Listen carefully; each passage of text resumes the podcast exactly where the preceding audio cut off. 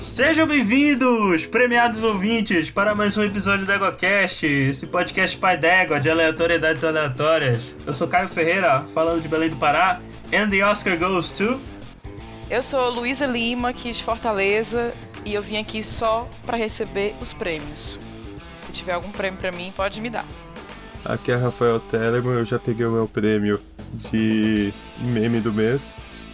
Mas se a gente fosse no Oscar, do Caio ia ser o José Wilker, a Luísa ia ser Guida Paz e o Gasparinho ia ser a Glória Pires. Não consigo opinar. Amei! Amei se adira paz, gente, tudo. Eu sou, eu sou o chato da parada, né? Sempre. E aqui é Daniel Gasparinho Gaspo, diretamente de algum lugar de São Paulo. E viver é a coisa mais rara do mundo. A maioria das pessoas apenas existe. Oscar Wilde. Não Cara, esse tipo de Oscar que a gente já falou hoje. sim, queridos ouvintes, hoje nós vamos falar de Oscar, olha só. Um tema não tão aleatório assim, porque o Oscar tá perto, mas pra ser, pra ser aleatório de qualquer forma, a gente não vai falar hoje dos indicados pro Oscar desse ano. Não, porque isso é, é- é muito previsível. O que a gente vai fazer hoje É explicar depois dos e-mails. Vamos. Você está ouvindo o EguaCast. Wait, oh yes, wait a minute, Mr. Postman. Wait. Bom dia! Boa tarde ou boa noite e bem-vindos a mais um Coice do Égua. Este que vos fala é o Rodolfo, hoje sozinho, so- solitário neste local, por alguns motivos.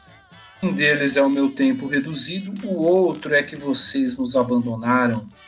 Triste estou, como diria a música da Frozen. Triste estou, triste estou, não, não é triste estou, é let it go, mas tudo bem. É, só temos um e-mail, então, também para poupar os meus co-hosts de e-mail. Eu estou aqui para ler este e-mail, gravar sozinho, muito chateado porque não tivemos comentários na semana passada, não tivemos e-mails na semana passada, vocês estão nos abandonando. E se vocês estão abandonando esta leitura de e-mails, quer dizer que provavelmente esse podcast não está sendo ouvido por ninguém me- três ou quatro ouvintes que estão no nosso patronato. E o Leonardo Costa! Leonardo que mandou um e-mail sobre o cast de Junji Ito, que aqueceu nosso, meu coração quando eu vi na caixa aqui de e-mails do EgoCast. Por isso irei lê-los para vocês. Saudações! Meu nome é Leonardo Costa de Aracaju. C. Não entendi. Meu nome é Leonardo Costa de Aracaju, traço C. Aracaju, sim. Be- Beleza.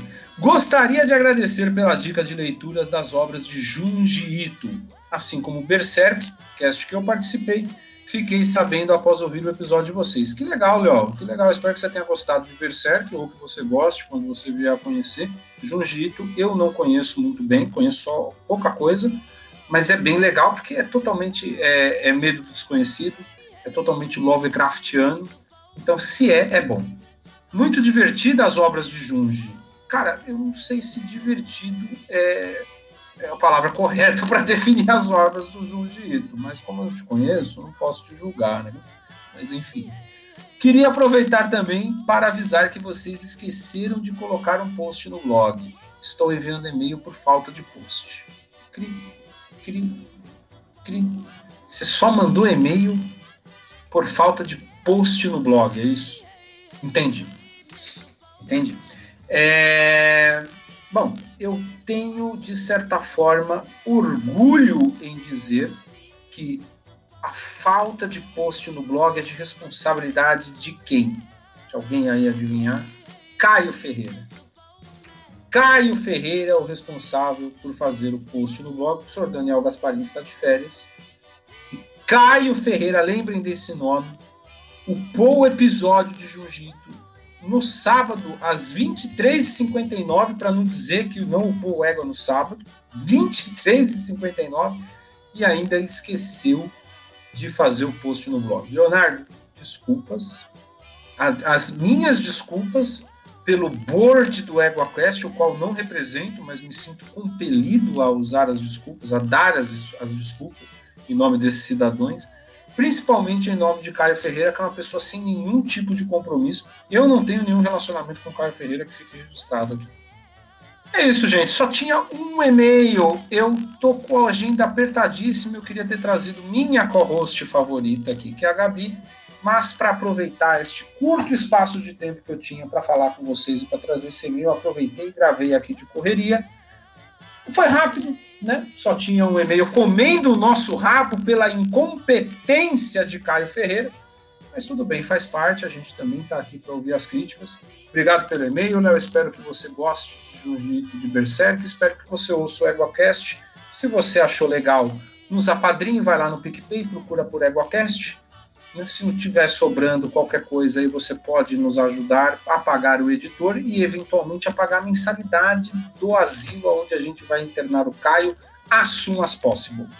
É isso, gente. Obrigado. Até a próxima semana. Por favor, mandem e-mails, façam comentários. É legal. A gente, né? Vocês me veem aqui, a não ser que vocês não queiram mais me ver. Mas, mas que fique claro que se eu não estiver aqui para ler e-mail, em breve no seu agregador de podcasts vocês vão ter uma surpresa. Beijo para vocês. Bom episódio.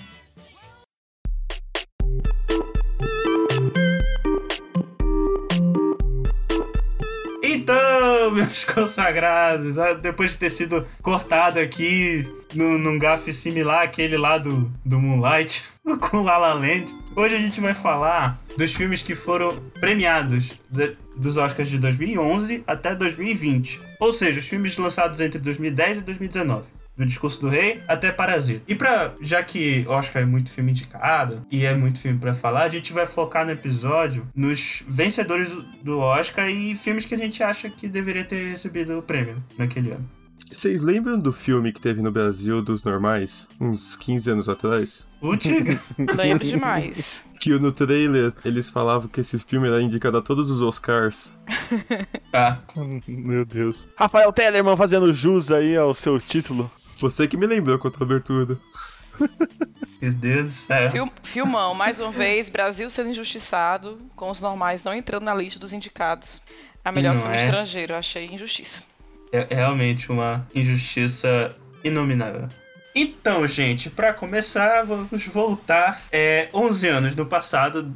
É, na verdade, 10, né? Mas enfim, os filmes de 2010, o, o Oscar, é, desde 2009, o Oscar tinha começado a, a, a ter mais filmes concorrendo à premiação, né? Porque até, até a premiação de, do- referente aos filmes de 2008, eram cinco filmes só indicados ao melhor filme. Só que a partir de 2009 começou a ter um bocado de filme. E aí esse número foi variando com o passar dos anos eu- e pelo que me parece ele se estabeleceu em oito filmes agora. Não necessariamente oito, pode ter menos. Sim, pode ter menos, mas se eu não me engano é o que. É o- é mais ou menos o que, o que eles estão definindo, uns oito filmes. Mas em 2010 tinham 10 filmes indicados. Em 2010 tinha 10, em 2011 devia ter 11, né? Coitado 2050. Não, gente, olha, não- eu não consigo, agora em 2021, assistir 21 filmes. Não dá. Meu Deus. Esse era meu plano do ano passado. A melhor filme, porque os outros todos eu assisto. Tem, assim, uns. Eu acho que em 2011, que é o Oscar de 2011, que a gente vai falar primeiro, eu não devo ter visto todos, mas com certeza eu vi todos a- indicados a melhor filme. Mas deve ter, assim, 5, 6 anos que eu vejo todos da lista. Meu Deus. E depois fala que é cota, né? E aí, O Tigrila. se tivesse, se tivesse em melhor filme, só em melhor filme 21, aí pronto, não dava. Ah, eu não assisto nem os melhores filmes de vez em quando. Só quando alguém falar, ô, esse filme é bom, assiste aí.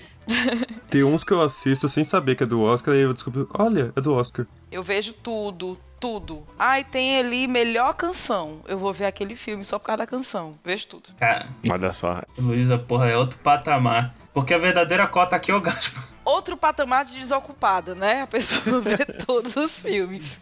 A Luísa chega lá, é a melhor canção, vamos ver se é a melhor canção mesmo. Vamos, coloca aí pra tocar.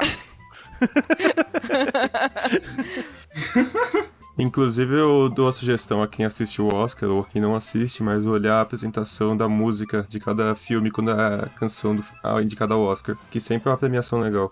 Sim, é muito legal. Ah, não tem paciência pra assistir Oscar, não. Você pode ver no YouTube o clipe de 5 minutos depois. Pronto. Olha só. Caramba, eu, pois eu que é um evento. Eu faço do, da noite do Oscar um evento. Infelizmente, esse ano não, não vai ser, eu vou ficar vendo sozinha. Mas todo ano na minha casa tem a noite do Oscar. Vem os amigos, a gente faz comidinha, faz bolão, é super legal. Inclusive, falando do, fi- do- da música, só mais um comentário, eu dou a sugestão de olharem a, o vídeo de Shallow no Oscar, que a Lady Gaga canta e quase beija o cara no palco. Gente, eu super criei essa fanfic na minha cabeça que tava rolando ali. Super. Achei assim. Todo mundo. O pior é que o cara se separou da mulher, tipo, um mês depois. Sim. Aí eu, pronto, é agora. É agora. Mas não foi. Foi, aque- é, é, foi, foi aquele negócio, do- aquele meme do Rubinho, né? É, hoje, hoje não, hoje não, hoje sim, só que foi o contrário, né? Hoje sim, hoje sim, hoje não. A versão brasileira tem uma história mais triste, né? Versão brasileira? Nossa, aquela música é tão triste. É, que a Paula Fernandes foi no show pra cantar a música e o cara que cantava com ela não apareceu. Lu Santana. Puta que pariu, agora que eu entendi. Bora falar dos filmes. Junto, juntos e shallow. Não, gente, tudo. Essa versão é tudo. Tudo de diferente, né? Juntos e Shallow Now. Não tinha uma palavra, né? Não tinha uma palavra Não. pra eles colocarem em português, aí colocarem Shallow Now. Foi. É, juntos até o final. É. Juntos no bacanal. Olhei Juntos no Bacanal, muito melhor. Muito melhor. O Marcos Mion lançou um vídeo cantando o fi- vários finais alternativos sobre. Ai, pois eu Essa preciso música. ver. Vai botar no link da descrição, gato.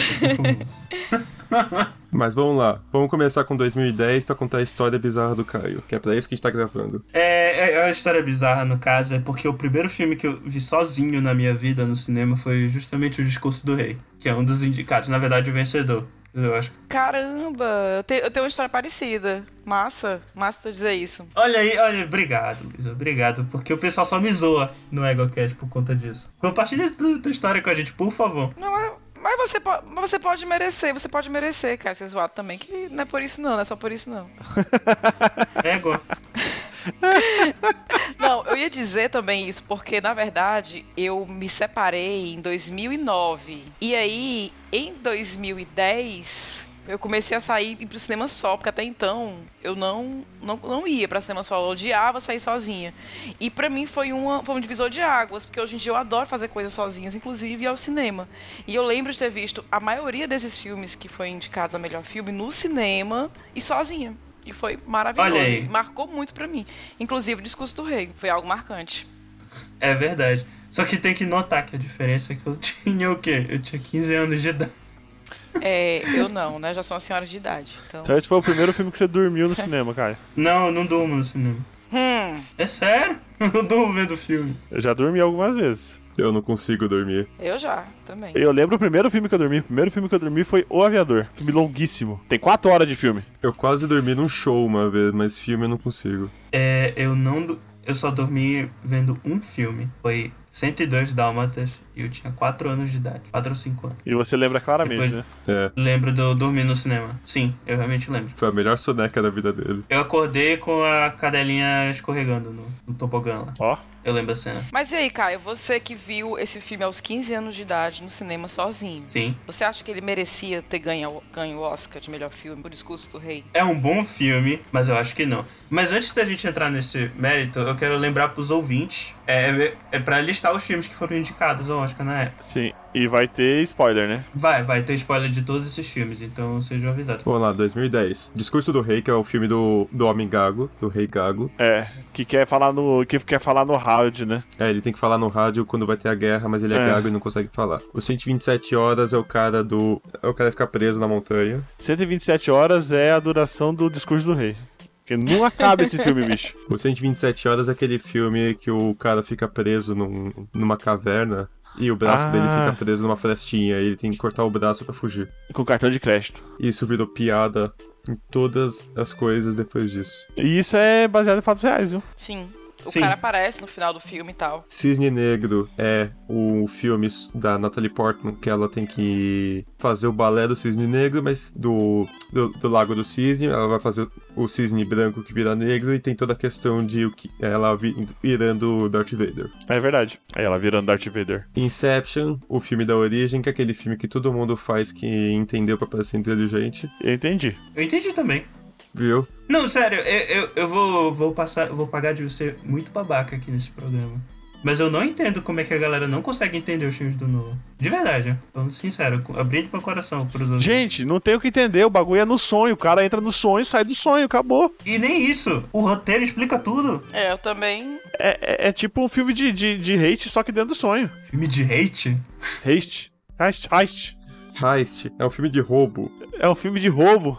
Ah tá, o filme de roubo. É um filme de roubo dentro do sonho. O Vencedor, que é o próximo, é o filme do Christian Bale, que ele faz um boxeador Muito bom. redneck que quer voltar a ser famoso. O, o irmão É dele. o Mark é- Wahlberg, é o boxeador. ele quer fazer o irmão dele ficar famoso, que é o Mark Wahlberg. Achei muito bom esse filme. Engraçado que o, o vencedor perdeu, né? Caralho, gajo. E tem a Mulher do Super-Homem. É meadas? É. Toy Story 3, que é o filme de boneco maldito, só que agora aos 18 anos. Muito bom, cho- chorei. O Rede Social é a criação do Facebook. Não sei o que tá fazendo aí nessa lista, mas. Realmente. Ok. É porque é do, é porque é do Aaron Sorkin. Ah, ent- É, Os outros três eu não sou capaz de opinar. então, Bra- Bravura Indômita, maravilhoso. Eu amei esse filme. Muito mesmo, assim. É, inclusive, eu acho que tem um indicado à lista. a- É, um indicado a esse ano, a lista não é melhor filme, né? Mas tá em outras indicações. Que é com Tom Hanks, é um western que, assim, lembra pela caracterização, mas a história infinitamente superior à de Bravura Indômita. Eu achei um bom filme, mas ele é um pouco lento, assim, né? Então, eu, eu recordo que não pegou muita gente por isso, mas eu achei um filme muito, muito bacana. o Bravura Indômita. Bravura Indômita, Ok. eu gostei bastante. E o último é o Inverno da Alma, né? Que é o filme que lançou a, a Jennifer Lawrence. Jennifer Lawrence. Ah, é? Eu achava que é do X-Men que tinha lançado ela. Não, foi esse filme. Eu achava que era aquele filme do Piu Piu Piu lá do. Do Piu Piu Piu. Que ela fica matando as pessoas. O Hunger Games, o Hunger Games. Que, que imita. É, que imita a Battle Royale. De novo isso. Ela veio antes no First Class. Não, ela veio antes no, In- no Inverno da Alma. Vocês pularam também o Minhas Mães e Meu Pai. É. Aí tem esse filme, filme meio do, do Mark Ruffalo. Com a... As duas atrizes que eu esqueci o nome. Então, pessoal. Discurso do... Começando pelo filme que ganhou, né? O Discurso do Rei. Quais são suas opiniões sobre ele ter levado o prêmio? É um filme de Oscar. É, é, é basicamente isso mesmo. É, existe isso, né? Olha, eu gosto muito do Oscar, eu gosto do entretenimento. Como eu falei, tem a- eu faço a noite do Oscar, eu vejo todos os filmes, porque pra mim é uma diversão, realmente. Sabe aquela lista de filmes? Parece um, um jogo. Eu vou assistindo e vou ticando o que já vi. Eu gosto do, do- de tudo que, que, que isso representa, mas eu me desencantei do Oscar. Assim, né? Tem um tempo já que eu não.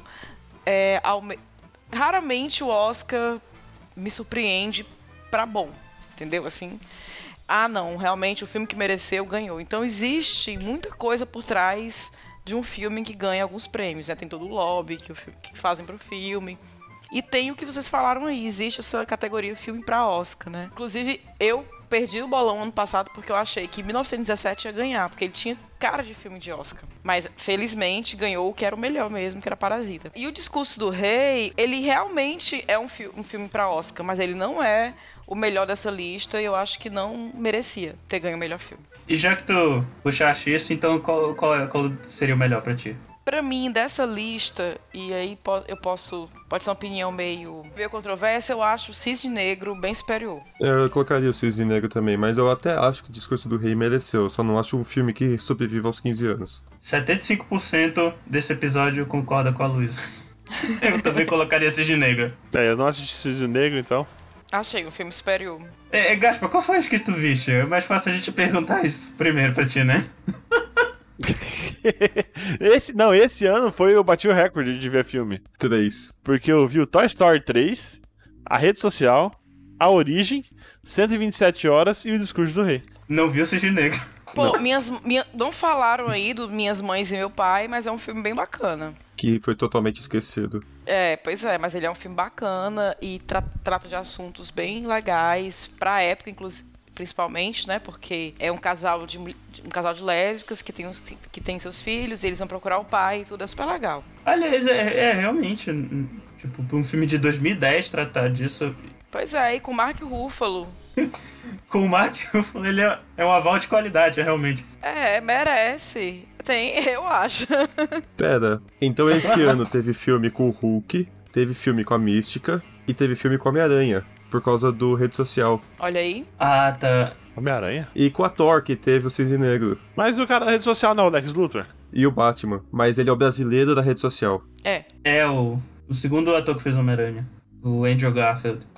E assim, eu acho que vale ressaltar que é muito le- foi muito legal Toy Story estar tá nessa lista. É, mu- é interessante ver um desenho é, indicado a melhor filme. Já tinha acontecido antes com a Disney, né?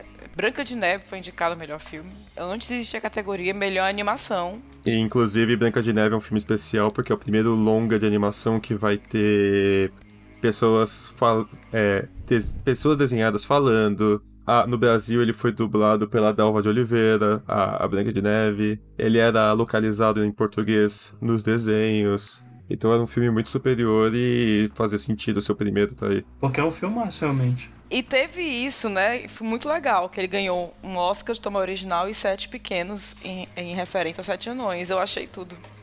Aliás, foi bom que tu puxaste isso, Luísa, porque se tem um filme nessa lista que me deixaria em dúvida pra qual dar a premiação é o Toy Story 3. Discorra. É que eu acho que seria um- muito.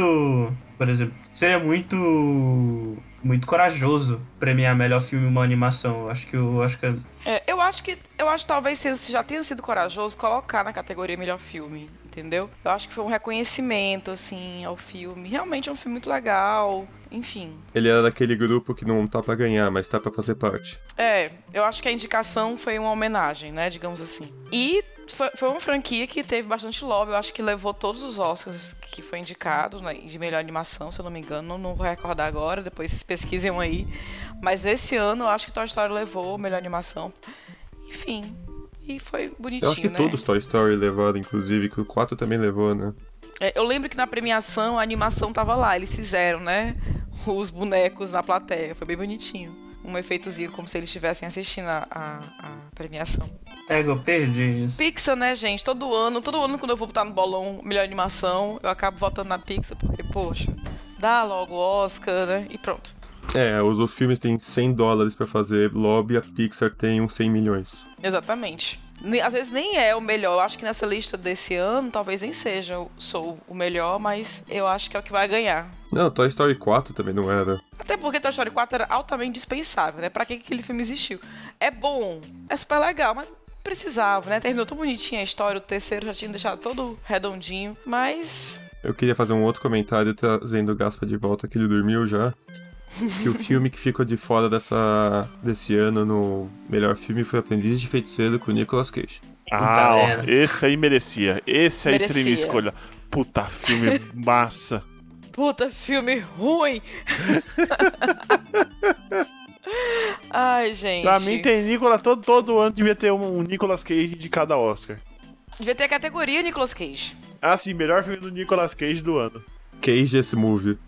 É, eu queria mandar um beijo pros meus amigos do podcast Nicolas. Porque, né, eles sim, eles sim fazem um trabalho fenomenal falando de todos os filmes do, do Nicolas Cage. E todo ano eles têm o Oscar do Nicolas Cage, que é o Gaiola de Ouro. Um, Uma- a premiação para filmes do Nicolas Cage, eu acho importantíssimo. Inclusive, Aprendiz de Feiticeiro foi cotado no Gaiola de Ouro para melhor cabelo, né? Ganhou o Oscar, de, me- ganhou o Gaiola de Ouro de melhor cabelo do Nicolas Cage. Ah, não, não dá pra ganhar do cabelo dele no Motoqueiro Fantasma. Mas eu acho que não tá, eu acho que não tava concorrendo nesse ano. Todo ano eles fazem com os filmes, né? Acho que não tava concorrendo. Tio Coné? Coné ganhou na primeira edição, eu acho. Ah, mas o co- o, co- cabelo do Nicolas Cage no Coné é maravilhoso. É fantástico. Esse filme é tudo. Eu queria só comentar, o Rafael comentou de um filme que não tava aqui. É o Incêndios, do, do Denis Villeneuve. Que foi meio que o filme que trouxe atenção pra ele, assim. É, eu não- nunca ouvi falar. Foi o filme que fez a carreira dele pegar fogo? Nossa, gente! E eu que tô bebendo, É que eu não tô bêbado, essa que é a diferença. Imagina se tivesse. não é? E ele foi indicado a melhor filme estrangeiro. Ô, Caio, mas se não tá na lista, não fala, não vale. É, ele foi indicado a melhor filme estrangeiro, não foi? Ah, Incêndios? Foi, foi. Ma- Isso mesmo. Mas ele fala inglês ou ele fala francês? Francês e árabe.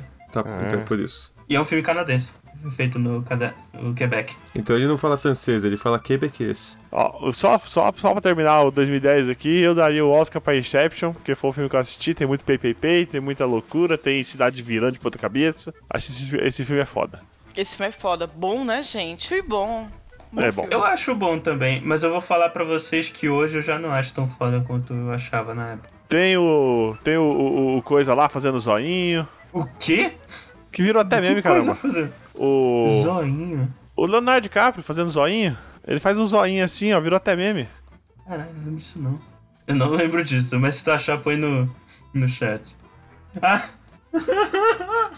eu não, tinha, eu não conhecia esse meme.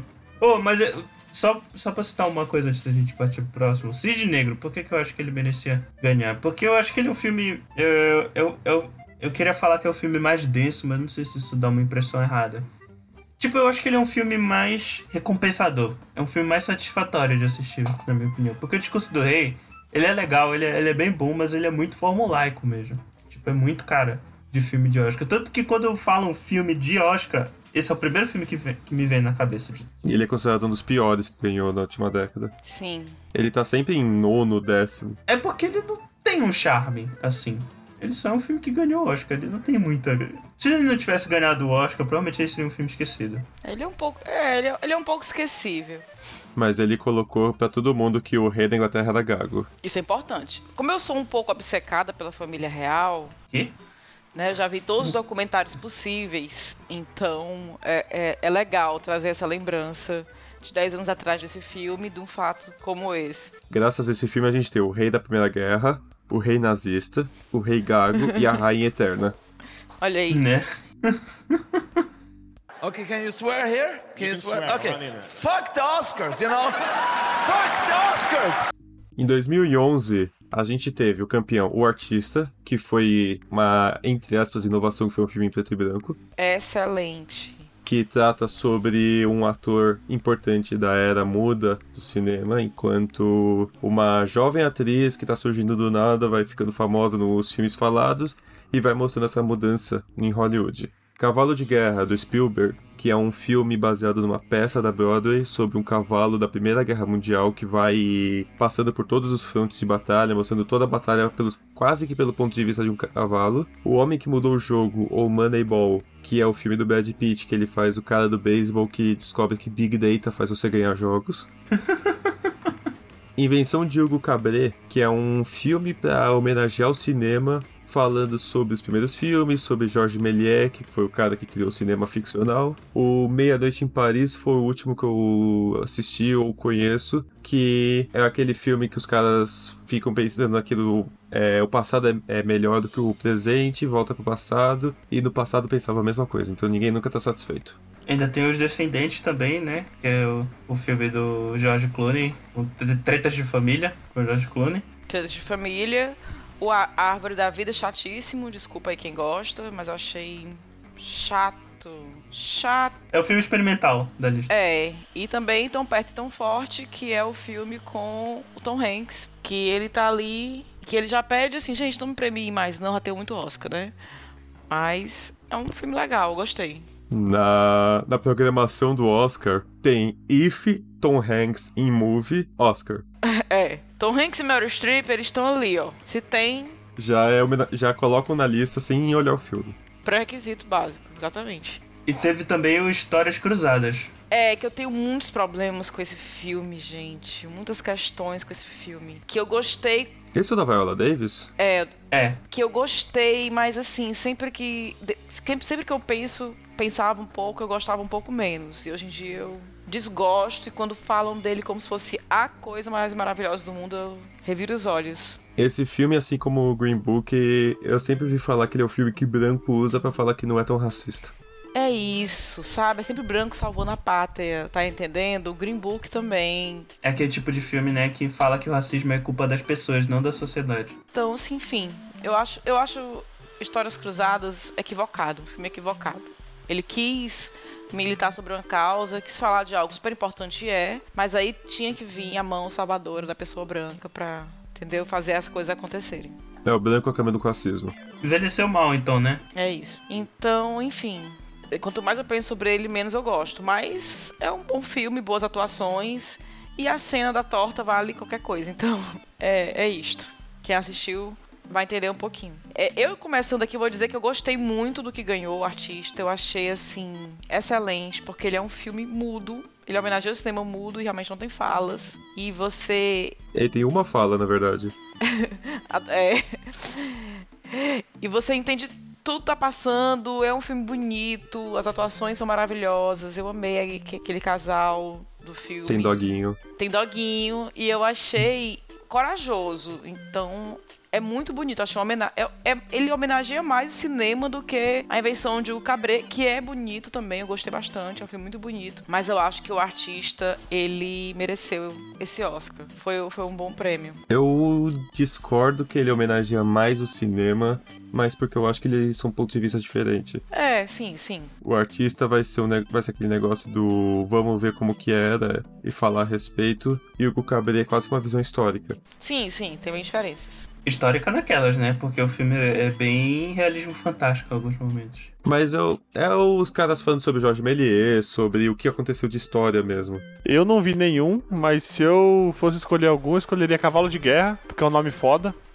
e tem um cavalo na capa. Pronto, pronto, pra que melhor? Não tem. Esse filme, eu, eu acho muito legal que ele é filmado como se fosse uma peça mesmo. Então as, Aí, ó. cenas, as cenas iniciais que passam na fazenda lá da família que compra o cavalo inicialmente, só tem tipo, tem a. Parece que é um papelão que é a casa que eles estão. Você consegue ver que é uma casa de pedra, mas você realmente vê que é um cenário. N- Não, entendi o que tu queres dizer, mas, pô, não para a casa, não parece de papelão, né, cara? Mas eu entendi. Uhum. É Tipo, um. Você, to- você realmente consegue ver que são cenários de teatro, só que é um filme. Tipo, gente, é um mise-en-scène. Tem sempre três posições no, no palco, vai ter a frente, onde as pessoas ficam, e o fundo. Não tem muita transição grandiosa, como costuma ter em cinema, porque você vai ter muito mais é, ambientes. Entendi, entendi.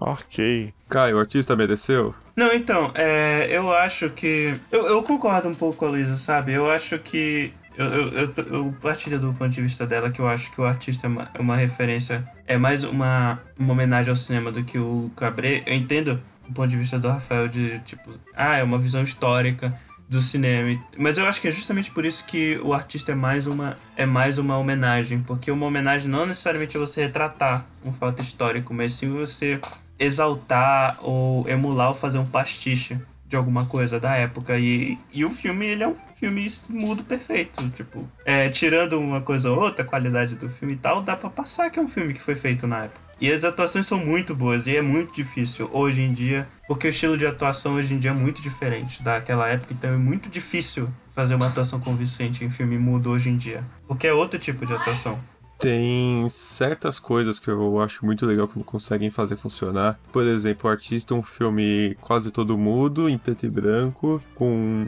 com legenda nas cenas, entre aspas, faladas, e que todo mundo assistiu, gostou e não ficou reclamando. Ah, droga, tô vendo filme mudo. Por que a gente tá vendo isso se a gente tem Avatar do ano passado que a gente assistia em 3D? égua O WandaVision, que os dois primeiros episódios eram em preto e branco e a maioria gostou.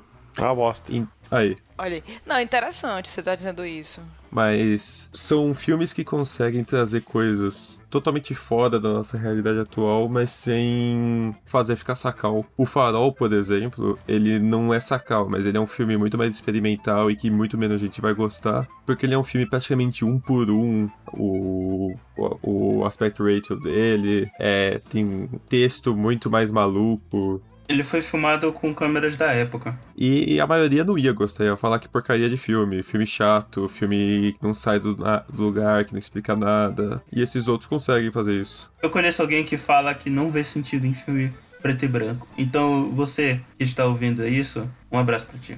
Sabe quem, quem tu acha? Não tem mesmo, não tem mesmo. Já existe cor, velho. Existe cor no mundo. Pra que preto e branco? Pra quê? Calma, cara. Ô, Gaspa, a tua avó, ela vinha em preto e branco? Calma, cara. Via, minha avó via preto e branco. Depois que inventaram as cores, velho, não tem mais porquê. Ah, Tem. Filme preto e branco é bom pra quem é daltônico. Olha aí. É bom pra retratar uma época. Sim. Mas aí você jo- você joga no, no- no Adobe Premiere, coloca qualquer filme em preto e branco aí, ó. foi o Snyder Cut. Agora, só pra gente encerrar, encerrar esse ano, eu só queria fazer uma menção honro- honrosa ao Homem que Mudou o Jogo, que é um filme muito bom. E o Brad Pitt tá muito bem nesse filme. Ele é um filme bem dinâmico, assim, tem uma história bacana, tem umas partes emocionantezinhas e tudo. Eu achei bem legal. E é, é base- baseado em fatos reais, né? É filme do Aaron Sorkin também, né? Sim, Eu acho que ele que fez o roteiro. Tem cara. Eu gostei. Tem cara de filme dele. é, de- é escrito por ele. E é o filme que eu gosto porque é filme de administrador. É Bom. claro. E eu gosto porque envolve matemática, né, gente? É legal. Olha aí, olha aí. Conversa com a profissão de vocês. Mas isso é bacana, pô. Mas o filme que ficou de fora nesse devia ter entrado era Os Intocáveis. Sim, sim, concordo. Eu não vi esse filme ainda. Pra quem não lembra, é aquele filme que passou na Globo 20 mil vezes já, que é o homem cadeirante e o ajudante dele, que viram amigos. É, que fizeram versão americana só pra estragar o filme. O Teve? Brian Cranston. Mas. Pois é, mas é muito bom esse filme. Eu não vi esse filme até hoje. A, o originais, o Intocáveis, é com aquele Lupin da série da Netflix. E isso. Um grande gostoso, inclusive. Fica o elogio. Fica aí esse adendo. Se você quer um motivo pra ver, tá aí já. Eu também gostei muito de Meia Noite em Paris. Achei um filme bonito. Não achei que ganharia o Oscar, mas ok, tá ali na lista. É um filme muito bonito. E assim, o que você falou do. do do artista, né? As pessoas não terem reclamado, nem saído do cinema. Eu vi Meia Noite em Paris no cinema e pessoas saíram no meio do filme, reclamando que o filme não tinha pé nem cabeça, que era um filme ruim. E eu achei um filme lindo, excelente. Enfim, E tem um detalhe também, né? O Meia Noite em Paris, ele apresenta vários, várias pessoas influentes, no caso da Paris do século XX, por exemplo, da década de 20, e ele, eles não falam quais são, quem são. Essas pessoas, até os créditos, eles não citam os nomes, de boa parte deles. Sim, inclusive tem uma cena que eu amo, que é que ele encontra o Luiz Bunel, que é do Anjo Terminador, e ele dá a ideia do filme, né? É, é muito boa, é muito boa. Não sei se, se vocês assistiram esse filme, O Anjo Terminador, que é dos anos 60, e ele dá a ideia do filme. Ah, imagina aí, as pessoas vão pra um jantar e elas não conseguem sair. E ele tá falando com, a- com o cara que, cri- que fez o filme. Então, eu acho que pra quem gosta dessas pequenas curiosidades, é um filme muito bacana. É bonito, é muito bonito. Então, ele é o filme que baseou o jogo Assassin's Creed. Puta merda. tu sabe que o jogo, o Assassin's Creed é antes do filme, né? Ah, olha aí, aqui é cultura. Sim. Sim, mas a gente vai fingir que não, né? A gente vai comprar aqui a ideia. É mais, é mais legal. Okay, can you swear here? Can you, swear? Okay. Fuck the Oscars, you know? Fuck the Oscars! Bora lá, 2012, o, fi- o ano que acabou o mundo. Você é velho já, né? Olha lá, em 2012, o filme O Ano ia acabar, mas antes disso, teve Argo em off. Argo é o. É o do, é o do Batman, né? Arco do Batman. É, do Ben Affleck. Em 2012 a gente teve Argo, que é o filme sobre a revolução Iraniana. e a galera tentando resgatar os americanos lá do Irã que estavam tudo preso na embaixada e eles foram fazer um Star Wars wannabe pra conseguir escapar. Isso foi desculpa, né, do, do FBI pra tirar os caras de lá. que Eles iam filmar um filme. É, que era bem nessa década de 70, o Star Wars 77, acho que é de 78 ou 79, a Revolução. O Django Livre, ele é baseado no, no Django original, mas é um filme do Martin Scorsese. Caraca, Eita! Não! Quartinho Tarantino. Tarantino. É um filme do Tarantino. Inclusive, eu acho que é um dos mais conhecidos dele, que é o filme de faroeste com um protagonista negro e cantando rap. Exato, o filme de faroeste no sul dos Estados Unidos. Aí a gente teve também Os Miseráveis, francês, pelo menos entre aspas francês, que é um filme sobre a peça Os Miseráveis da Revolução Francesa, só que é um saco porque tá todo mundo cantando sem parar. Ai, eu amo, gente. Eu adoro musical. Vida de, ah, Vida de Pi em inglês, As Aventuras de Pi em português, que é o indiano que cai do navio, fica num barco com um tigre. Ágio lá daquele livro brasileiro, né? Hum? Vocês não souberam dessa história, não? Quê? Não. Não. Até porque metade das vezes que falam que é plágio, não é. Não, mas é. Já acusaram o livro no qual. ah, as Aventuras de Pi é baseada é um plágio de um livro brasileiro infantil. E tem uma pessoa que fica no. Do Monteiro Lobato. Não. Tem uma pessoa que fica num bote junto com um tigre, um. É tipo quase- praticamente os mesmos bichos. Ah, eu achei que era com uma capivara. Não, eram os Ué? mesmos bichos. Parece que até ganhou. processo. Mas não tem nem tigre no Brasil. Fosse um- uma onça, né? Aí a gente teve também o Lincoln sobre a vida do Abraham Lincoln, presidente americano, que usava aquele chapéu gigante, Cartola. que é um chapéu, e que liderou os Estados Unidos na Revolução Americana e acabou, entre aspas, com a escravidão. O... Esse é com aquele ator que volta e meia para de, de atuar, né? É o Daniel Day-Lewis. Daniel Day-Lewis. Que inclusive eu acho que ele ganhou o Oscar de ator por esse filme. Mas é Sim, claro que ele ganhou. ganhou. Tá excelente. Lado Bom da Vida, a gente traz de novo a Katniss Evergreen, que é o filme empreendedor pra falar sobre a inventora do MOP. Do Mop? O que, que é o mop? Não, cara, aí não é esse filme não, tu tá doido. Não, a do Mob é outro filme que ela concorreu em outro ano aí. Ah, é verdade. Ai, todo- Caraca. O lado bom da vida são pessoas que eles têm probleminhas aí, se encontram e vão dançar. Ah, é, é, É. é- é baseado no, no- no livro chamado Lado Bom da Vida. Isso. Eu tenho É Isso. filme, esse que ela foi. caiu na hora de pegar o prêmio? Foi, acho que foi. Não, foi depois, foi depois. Ou foi o do MOP? Acho que foi o do Mop.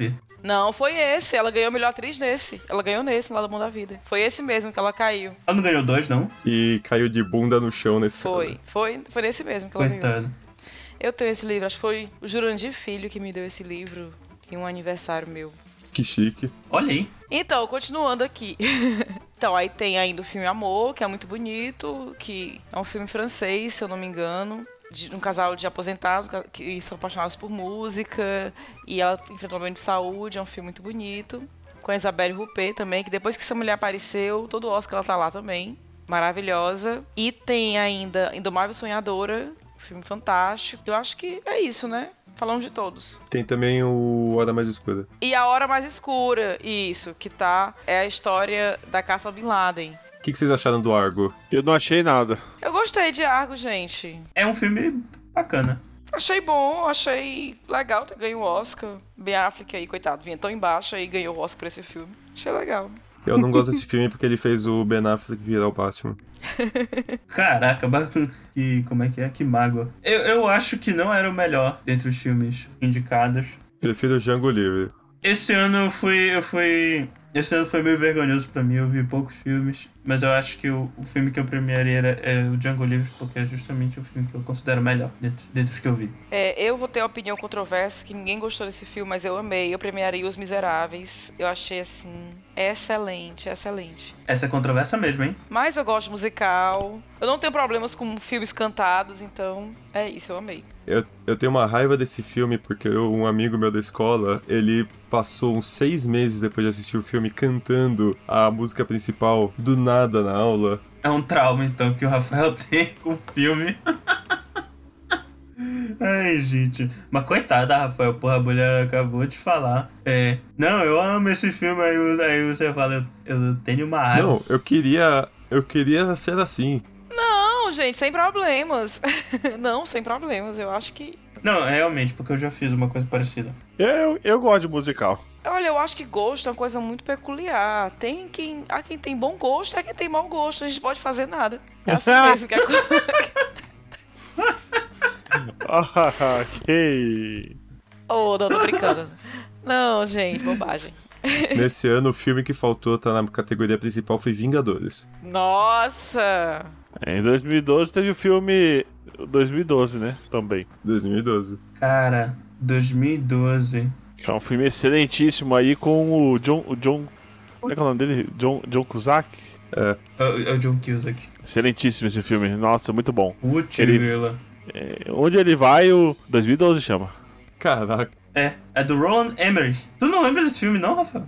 Não, eu lembro, mas eu, eu, eu deixei passar por ser filme trash de fim de mundo. É tão bom quanto o filme do, do Gerard Butler do, do ano passado.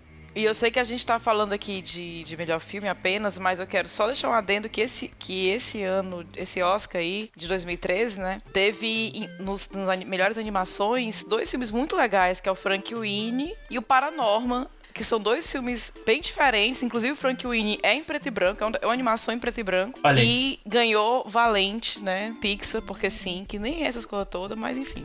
É. Mas fica aí, assista o Frank Winnie, é uma coisa muito le- é, é algo muito legal e não é uma animação exclusiva pra criança, como várias animações, né? Eu achei muito bonitinho, só pra Ressal... Aliás, lembrei aqui, lembrei, ela. A, a Luísa falou de outras indicadas. Eu lembrei um filme de 2012 que pra mim tinha que estar na premiação e acabou não indo, que foi o. Ele foi indicado a melhor filme estrangeiro, mas eu acho que ele merecia o melhor filme e provavelmente ganharia, inclusive. Eu acho que eu poderia até dar o prêmio pra ele esse ano, que é o A Caça, que é do mesmo diretor do Druk desse ano. Excelente, Druk, gente, bom. Filme bom. E a caça é com o Mads Mikkelsen também. É aquele filme que que, co- é, que o, ca- o Mads Mikkelsen, o pai da, da dinastia do Rogue One e o Hannibal Lecter da série, ele faz um professor E o novo Grindelwald. ele faz um professor de, de creche que, por algum motivo, começa um rumor que ele é pedófilo. E aí toda a cidade começa a meio que é, isolar ele e acusar o cara de ser pedófilo. Então, esse filme é muito bom e, e bem assustador em alguns pontos, inclusive. O triste é que isso acontece de verdade. Sim, e, e eu recomendo. Esse filme é muito bom mesmo. Eu acho que ele é- até poderia tirar o Oscar do Django Livre pra mim nesse ano. Okay, can you swear here? Can you, swear? Okay. Fuck the Oscars, you know? Fuck the Oscars! Em 2013, a gente vai ter 12 anos de escravidão, que é 12 anos de escravidão. que passa na, nos Estados Unidos durante a escravidão. É um livro, não é? É um livro. É baseado num livro. No caso, não é um livro, é as memórias do cara. Que fizeram um livro. Tem a- nos Estados Unidos tinha aquela história de no sul era escravista, no norte não era, mas teve uma época que- até que se você fugisse pro norte, mas conseguisse te pegar, você voltava a ser escravo no sul. Não vejo nunca mais esse filme. Mas é um cara que ele era Ele é nascido livre, o Solomon Northup. Ele era nascido livre, mas só por ser negro foi considerado escravo, foi levado pro sul e ficou 12 anos como escravo. Não, calma. Não era isso? Ele foi sequestrado. É, um cara ofereceu emprego para ele. Mostra isso no filme. Um cara oferece emprego para ele, na verdade, eles só sequestraram ele para ele ser vendido como escravo. Isso acontecia, né? E aí, como o o filme diz, foi 12 anos escravo, até que ele.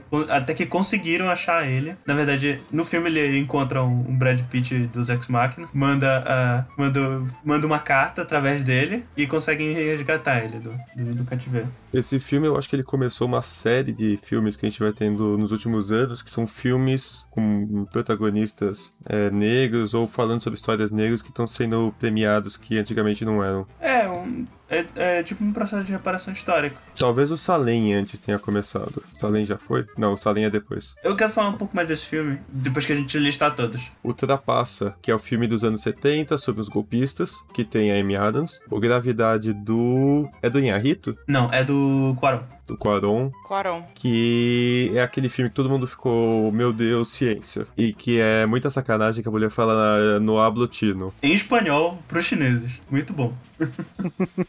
Esse Gravidade é um que a menina fica de, de fraldão no espaço, né? Me- Se mijando inteira, né? Não tem essa cena, mas, não- mas eu acho que é esse filme que tu tá pensando. Eu lembro que falaram alguma coisa assim na época. Lobo de Wall Street é o melhor filme de Scorsese com DiCaprio. Excelente. E que ele deveria ter levado o Oscar. Nesse filme, melhor ator, ele foi ganhar um Oscar. Eu ia dizer isso. Pronto. Ia, ia super dizer isso. Ele merecia ter ganho o Oscar aí. Que é sobre a história do cara que, que, que conseguiu melhorar o hipercapitalismo americano e vender qualquer porcaria a preço de ouro e ficar milionário e depois ficar drogado e perder tudo. E virar coach. É o ciclo da vida, né? Mas afinal de contas, dinheiro não existe, né? Bom, É, a gente foi ter o clube de compra Dallas também. não existe na minha conta. O clube de compra Dallas é um. É uma história real também. O- os clubes de compra é o negócio dos caras que estavam fazendo vendas que o- teoricamente deviam ser o governo que devia estar organizando. Então eram remédios que Era coquetel de AIDS. da AIDS, coquetéis de AIDS, por causa de lobby de farmacêuticas, eles não eram nem testados. Os caras estavam falando, funciona. E então é um cara com câncer terminal, um redneck com câncer terminal. Não, ele tem AIDS também. Guarde. É AIDS também, porra. Ah não, câncer era o Gerard Leto. Ele tem câncer e AIDS também? Não, ele tinha só AIDS, ele tá confundindo. Ele pegou porque transava sem parar, sem camisinha. E ele faz o tratamento dele de muita gente, comprando do México, comprando de outros países, remédios que não deveriam ser comercializados porque a Anvisa americana basicamente não queria. Eu só digo que se fosse no Brasil, isso não teria acontecido. Não teria esse filme. É, porque não daria pra ma- buscar no México, né? Porque é longe pra caramba. Não, é porque é disponível no SUS. Ah, tá. O Ela é o filme do Coringa, antes do seu Coringa, que ele tem um bigodão. Caralho. Olha a referência. Pera, não, não, não. Olha a referência. Ô, Luísa, tu tá, vendo, tu tá ouvindo isso. Olha a referência do cara pro, Jo- pro Joaquim Phoenix. Olha, eu podia, eu podia a essa hora estar passeando com minha cachorrinha e tô aqui tendo que ouvir essas coisas. é isso mesmo.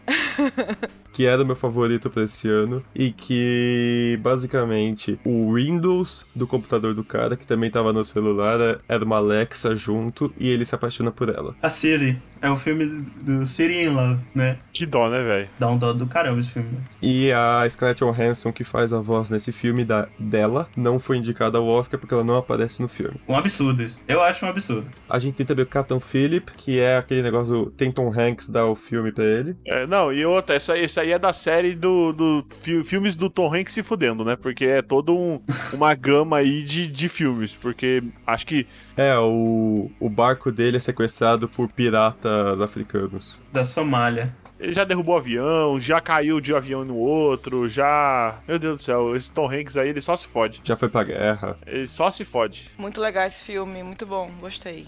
Eu, eu gostei também desse. Nebraska é sobre o um, um velhinho, né? Que ele vai. Um Velhinho. É o velhinho que é o pai do, do, do Saul Goodman, do, Gente. Tá, então é o senhor. É o, O senhor pai ou o Goodman. irmão? Pai no filme é pai. Do Saul Goodman? Nem aparece o pai dele, velho. Não, ele tá falando que o ator do Saul Goodman tava nesse filme. Ah, tá. É, o Bruce Dern. Bruce Dern. É o velhinho do, dos Oito Odiados. En- Enfim, é um filme preto e branco também, que é sobre... É o, o, o, o velhinho, né? O Bruce Dern. Ele, ele, se eu não me engano, ele ganha um bilhete de loteria, só que em um outro estado, Nebraska. E ele vai até Nebraska pra tentar, tipo, ei, ganhei esse bilhete. É, um road movie, né? É, é um road movie. Caralho, tem o Will Forte, que é o cara do Último Homem na Terra. Uma série aí excelentíssima. Olha só. De e ruim. Filomena? E é, o Filomena é uma mulher que ela, ela dá o filho pra adoção, ela vai pra um convento, porque ela fica grávida, fora do casamento, de, pra pra adoção, e aí ela vai depois viajar pra encontrar esse filho. É bem bonitinho. E a Jodie Dent, né? Ah, então tá errado o nome desse filme. Ai, meu Deus. O quê? Tinha que ser Filomena. Ai, meu Deus, não, gente. É, não, 2014. não tem como. Tá tarde, né, pessoal? É isso. Agora bora voltar pra aquele tópico lá. Hoje em dia, na minha opinião, é até porque eu vi o filme recentemente. Eu acho que o Oscar por 12 anos de escravidão foi bem merecido. É um filme bom, muito bom. Que nem a Luísa falou, eu não verei esse filme de novo. Não vejo de novo, nem, nem tem quem faça. Esse filme é difícil de ver. É difícil de ver. Bom, filme bom. Eu acho que esse ano, esse, esse ano desse Oscar aí, os meus preferidos dessa lista foram 12 anos de Travi- escravidão. Trapaça é excelente, super engraçado, ótimas atuações, eu achei assim. Nossa, eu não gosto de trapaça. Caramba, eu gosto, eu acho legal, eu acho, Caiu muito certinho. eu acho divertido, eu acho divertido, eu acho muito divertido. Deus, Rafael. Clube de Compras Dallas, muito, muito bom. Trata de um assunto difícil de uma maneira muito delicada. Eu go- gosto de como, de como é tratado. E o Lobo de Wall Street, excelente. Esse filme é o tipo de filme que toda vida que eu tô zapeando canais aqui, se ele estiver passando, eu paro pra assistir. É um filme muito maluco, né? Eu acho longo demais esse filme. Pois é, ele é longo, mas ele não perde o ritmo, eu acho. Eu acho que ele fica ali. Leonardo DiCaprio era pra ter ganho o Oscar só pra aquele monólogo do discurso dele lá na empresa. Excelente, excelente. O quê? Com a caneta? Não, quando ele tá na empresa, que ele vai dizer que vai sair, depois ele desiste de sair, faz aquele Sei. discurso na empresa. Era o discurso. Muito Eu bom. achei que ia ser que ele ia ganhar o Oscar só por causa daquela cena dele drogado. Ah, mas é boa, merece pra caramba. Mas é boa, aquela cena é boa demais. Eu achei um ano. Assim, n- não gostei de, de ela. Nossa! Ah, Fo- Foi, não gostei, gente. Achei meio qualquer coisa, desculpa. E o Caio queria me Caramba. cancelar pra Luísa. Eu- Ela que tá cancelada. Pois não, é. não né? quero cancelar É ninguém. Eu- eu, isso. só jogo o Rafael. Não mesmo. me cancele, não, a vida é assim. Mas são, foram, foi um ano bom de filmes, eu achei. Oh, lembrei um filme aqui, foi lançado em 2013, não está nessa lista, e é um filmaço também, adivinha de quem? Nicolas Cage. Também, mas não é dele que eu vou falar hoje. É o Homem de Ferro 3. Não. É o Os Suspeitos Prisoners do Denis Villeneuve. Ninguém viu? Tchau, ninguém conhece, ninguém assistiu. O Vambora. único suspeito que eu conheço é o John Suspect. Não, é- veja esse do Prisoners, que é melhor que o Joe Suspects, inclusive. Duvido. É- não, não duvide, esse filme é, é muito melhor, cara. Tu- nem tu viste, Luizão. Os suspeitos? Do, do Villeneuve. Eu não lembro, não lembro. Depois eu vou olhar se eu vi. Tem Villeneuve, o Caio gosta. Não, mas esse filme é bom mesmo. Não sei nem quem que é Villeneuve, velho. É o diretor do Blade Runner novo Do Blade Runner e da Chegada. Ah, tá, tá. e do Duna. Qualquer coisa. Com o Hugh Jackman e o, e o Jay Gyllenhaal. E o Paul Dano, eu gosto muito do Paul Dano. Esse não é aquele que ele é um, ma- um mago, não, e fica se duplicando, não, né? Não, é não. Esse é o outro. Não, esse é o do, do Tesla. É, ok.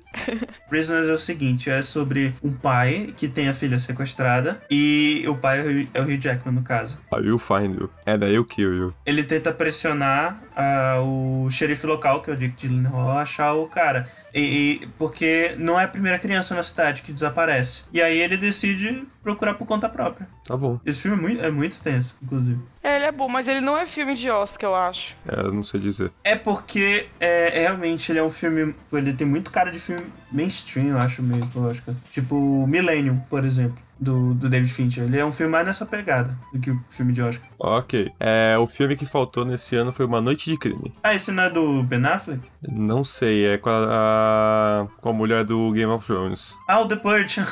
ah, tá. Ah, tá. Eu, go- eu gosto de The Purge. Ele devia estar aí pela história que ele criou, que todo mundo sabe o que que é um Purge depois desse filme. É verdade. É, mas é legal, é legal o filme. O filme é legal mesmo. Meio previsível, mas é bom. Okay, can you swear here? Can you, swear? Okay. Fuck the Oscars, you know? Fuck the Oscars! 2014 tem o filme que eu não gosto, que é o Birdman, Detesto. Só eu vou defender o Birdman aqui. Melhor filme. e basicamente são atores que já fizeram parte dos filmes massa de super-heróis e afins, que estão fazendo um filme querendo falar que queriam fazer alguma coisa séria. Gente, eu fiquei indignada com esse filme, porque ganhou Oscar. Esse filme ruim. Eu adorei esse filme. Não é ruim. Não é ruim. É assim, Ai, pra- gente. Ai, eu acho esse filme horrível, besta. é um filme de dor de cotovelo. Eu adorei esse filme. A atuação do cara lá tava muito boa. Eu gostei. É, mas é, é, a atuação dele tá massa, mas filme ruim, cara. É, filme ruim. Novela da Globo também tem atuação boa e não ganha Oscar. Não, eu, eu gostei, eu gostei. Isso aí é recalque, quem não gosta. Tem Boyhood, da Infância à Juventude, que foi um filme que foi gravado acho que por 15 anos seguidos e vai Doze. passando a vida da família. 12, acho que foi 12 anos. 12, foram 12. Muito, tempo. muito tempo. Jogo da Imitação, que é o filme que foi explicar ao mundo quem que é o criador do computador, Aí o pessoal começar a agradecer ele, né? que é o Alan Turing. também criador do teste de Turing, é, e mostrar a vida dele durante a guerra, como que ele salvava pessoas na guerra usando esse primeiro computador ainda é, pneumático, e os problemas por ele ser homossexual e tecnicamente no estado, na Inglaterra era proibido você ser homossexual. Pra continuar na desgraça, a gente vai mostrar a teoria de tudo, que é a vida do Stephen Hawking, mostrando todo o problema que ele tinha com esclerose lateral amiotrófica, Ai, romantizaram tanto aquele filme, gente. Ai. Selma, uma luta pela igualdade, Eu ainda não vi esse filme. É, Selma foi o local onde o, Martin Luther King. o Martin Luther King fez um dos seus discursos e provavelmente o mais famoso.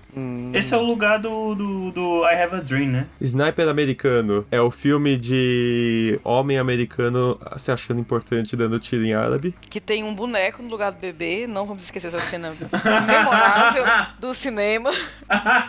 Meu Deus, é muito ruim. É muito ruim. E o Whiplash, que é o filme do Edgar Wright, que é o diretor que tá sempre usando música em tudo no filme. Ele fez também. Tu tá doido, porra? Não! Não é do, do Edgar Wright esse? Não, é do Damien Chazelle, que é o diretor do ah, La La do Land. Chazelle, que ele fez La La Land. Tu tá confundido com o Baby Driver. É verdade. É, Que aí eu não entendo. Que aí eu não entendo. É, São, são minhas opiniões controversas. Que eu não entendo como é que faz um filme maravilhoso como Plash pra depois fazer aquela coisa de La La Land, gente. Não, La La Land é bom. Não gostei de La La Land, pessoal. Esse flash é do menino da bateria? É, É, filmaço. com o J. Jonah Jameson careca. É. Esse sim merecia. Esse filme merecia ter ganho o Oscar desse ano. Muito melhor que Birdman. Olha, não vou dizer que é muito melhor, mas eu vou dizer. Esse filme aí, o Flash é puro bu- bullying, né? É. É, mas é bom, é um filme bom. Tá aí, que atuação boa, tá aí. Ah, é legal. O Bunny quando anda com a gente é bom mesmo. Me emprestar uns gatilhos foda, né? Toma Eu cuidado. achei esse ano, esse ano foi meio fraco de filme, filme assim, de melhor filme, né? É. Tal- eu acho assim. O Grande Hotel Budapeste é um filme legal, ele me impressionou, assim, me surpreendeu, não esperava. Mas também eu não acho que merecia o Oscar. Eu acho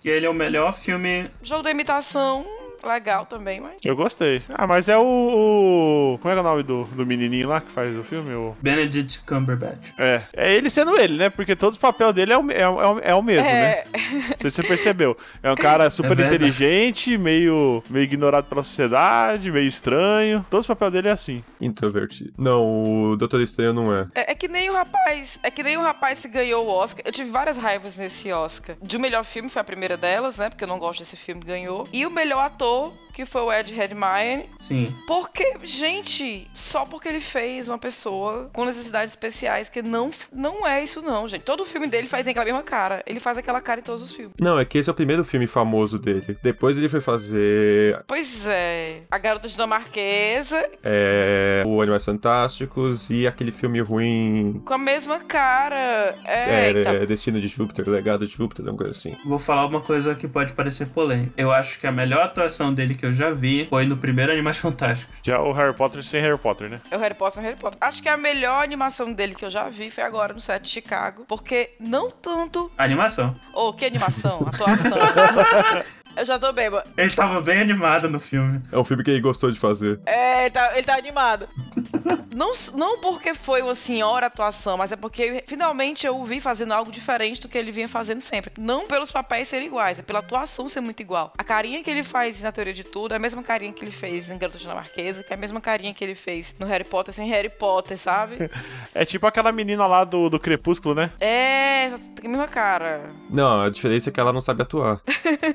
É, então, né? Ok. Pois é, gente. Você vê 15 anos depois de Crepúsculo, ela continua fazendo as mesmas coisas naquele novo é, Panteras? Charles Angel, As Panteras. nas Panteras. Vamos, vamos ver, vamos ver com ela como Lady Di, né? Ver se ela vai ser melhor. É, vai ter? Não tava sabendo, não. Vai ter, vai. Ela vai fazer um filme. Ah, depois que teve a série, vai ser impossível ser tão bom quanto. É, também acho. Tá aí, eu acho que esse melhor ator devia ter ido Michael Keaton. Pronto, perfeito. Pre- premiava o que tem de bom em Birdman, que é a atuação dele. Acabou-se. Ah, pra mim, o que tem bom no, no filme é a parte sonora só. Não, cara. Pra mim, pra mim, o que tem de bom é quando ele acaba. O que tem de bom nesse filme é tudo. A história é boa. a Atuação é boa. é, o final dele é excelente mesmo. Eu, go- eu adorei o final. Porque será que ele voou? Será que ele morreu? A gente tem que valorizar que o Gaspar gostou do filme. É. Gente, eu amo a briga desse filme porque é assim, ó. É a briga clássica de não entendeu. Ah, se você não gostou, é porque você não entendeu. Eu tenho horror a esse argumento. E esse argumento saiu muito na época desse filme. Se você não gostou, é porque você não entendeu. Ora! Não, eu vou falar uma coisa pra ti, Luísa. Lá vem. Lá vem, lá vem. Vai, vai, Caio. Vai, Caio, vai, Caio. Ca Caio explaining agora. Editor, tambores.